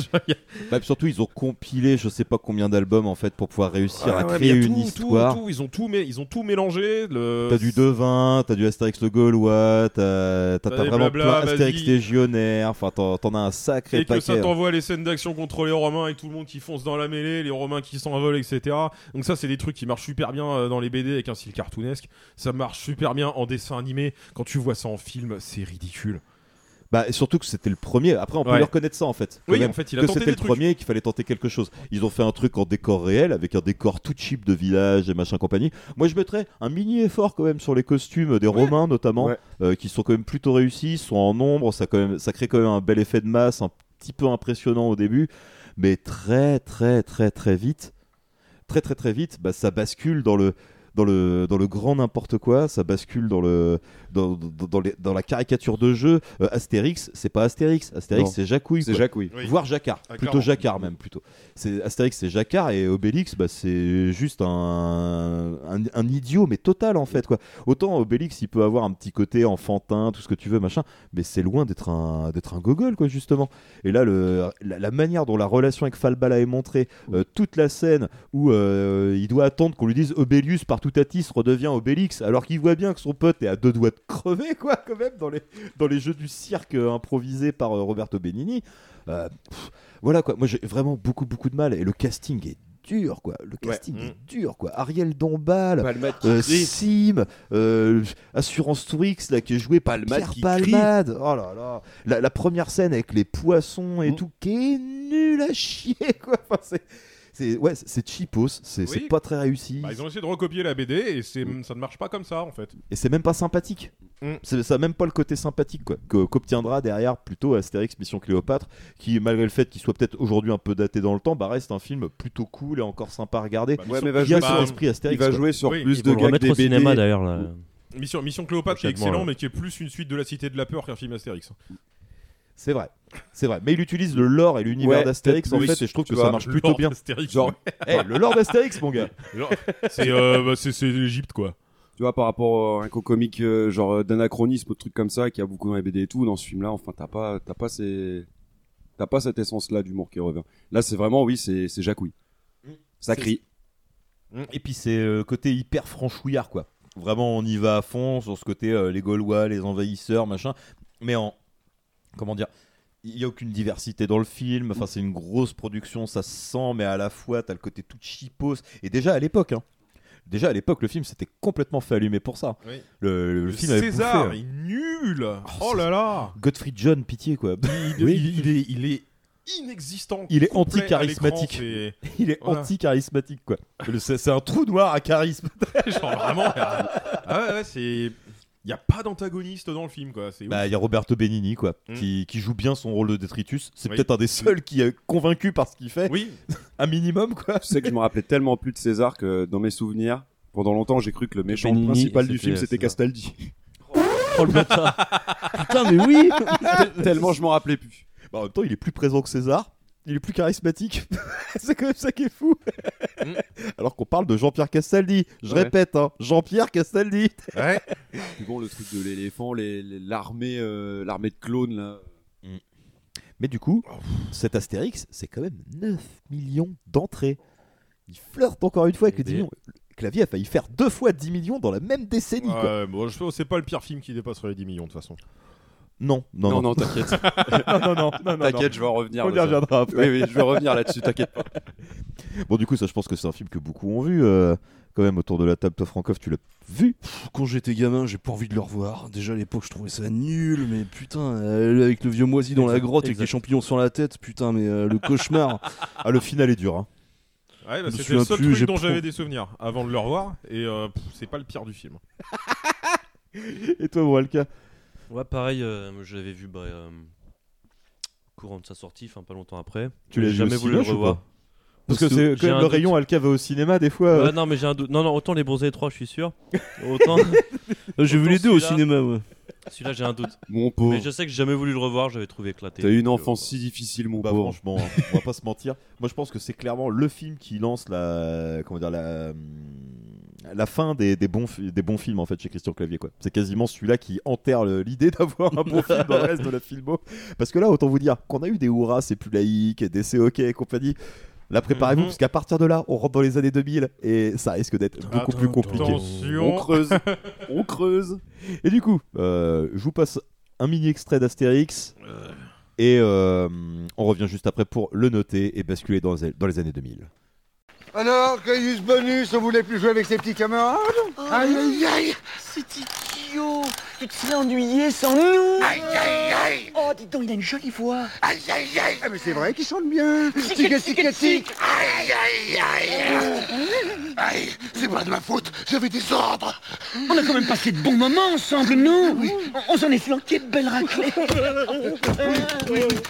Mais il tape trop fort, mes hommes, vous en peuvent plus Il va retenir ses coups, c'est promis, hein, Obélix Je garantis rien, mais je vais essayer Alors, hé, Caius Bonus, tu préviens tes soldats, et la semaine prochaine, on s'en fait une belle hein Tic, tic, tic Aïe, aïe, aïe Ouais, Est-ce que quelqu'un a compris quelque chose? Bah, L'extrait est révélateur quand même du euh, clavier on peut plus quoi. dans ce film là. Ah ouais, c'est chaud, le contraste avec euh, l'Astérix de Mission Cléopâtre. Ah ouais, c'est ouf. Hein. Bah, en même temps, dans l'Astérix de Mission Cléopâtre est aussi un peu inexistant, hein, euh, ou presque. Ouais, mais c'est très bien. C'est parfait. C'est parfait. Juste ce qu'il faut. bon, donc du coup, alors, comment qu'on classe ça? Oh, pff, c'est de la merde. Saloperie. Saloperie? Oh, saloperie. Arrête de raconter des saloperies. Ah oui, ah oui, je suis d'accord avec ça. Ouais, moi je suis totalement d'accord. hein. Bon, bah Ah, écoutez. c'est un enfer. C'est un enfer hein. Arrête de raconter tes saloperies, oui Ah bon, suis-toi maintenant, co- comme tu voudras. Oui, il s'est bien laissé aller là quand même. hein. il s'est bien laissé aller. Voilà, en dessous des visiteurs 2, ça commence à faire mal. Oh, le trésor Et voilà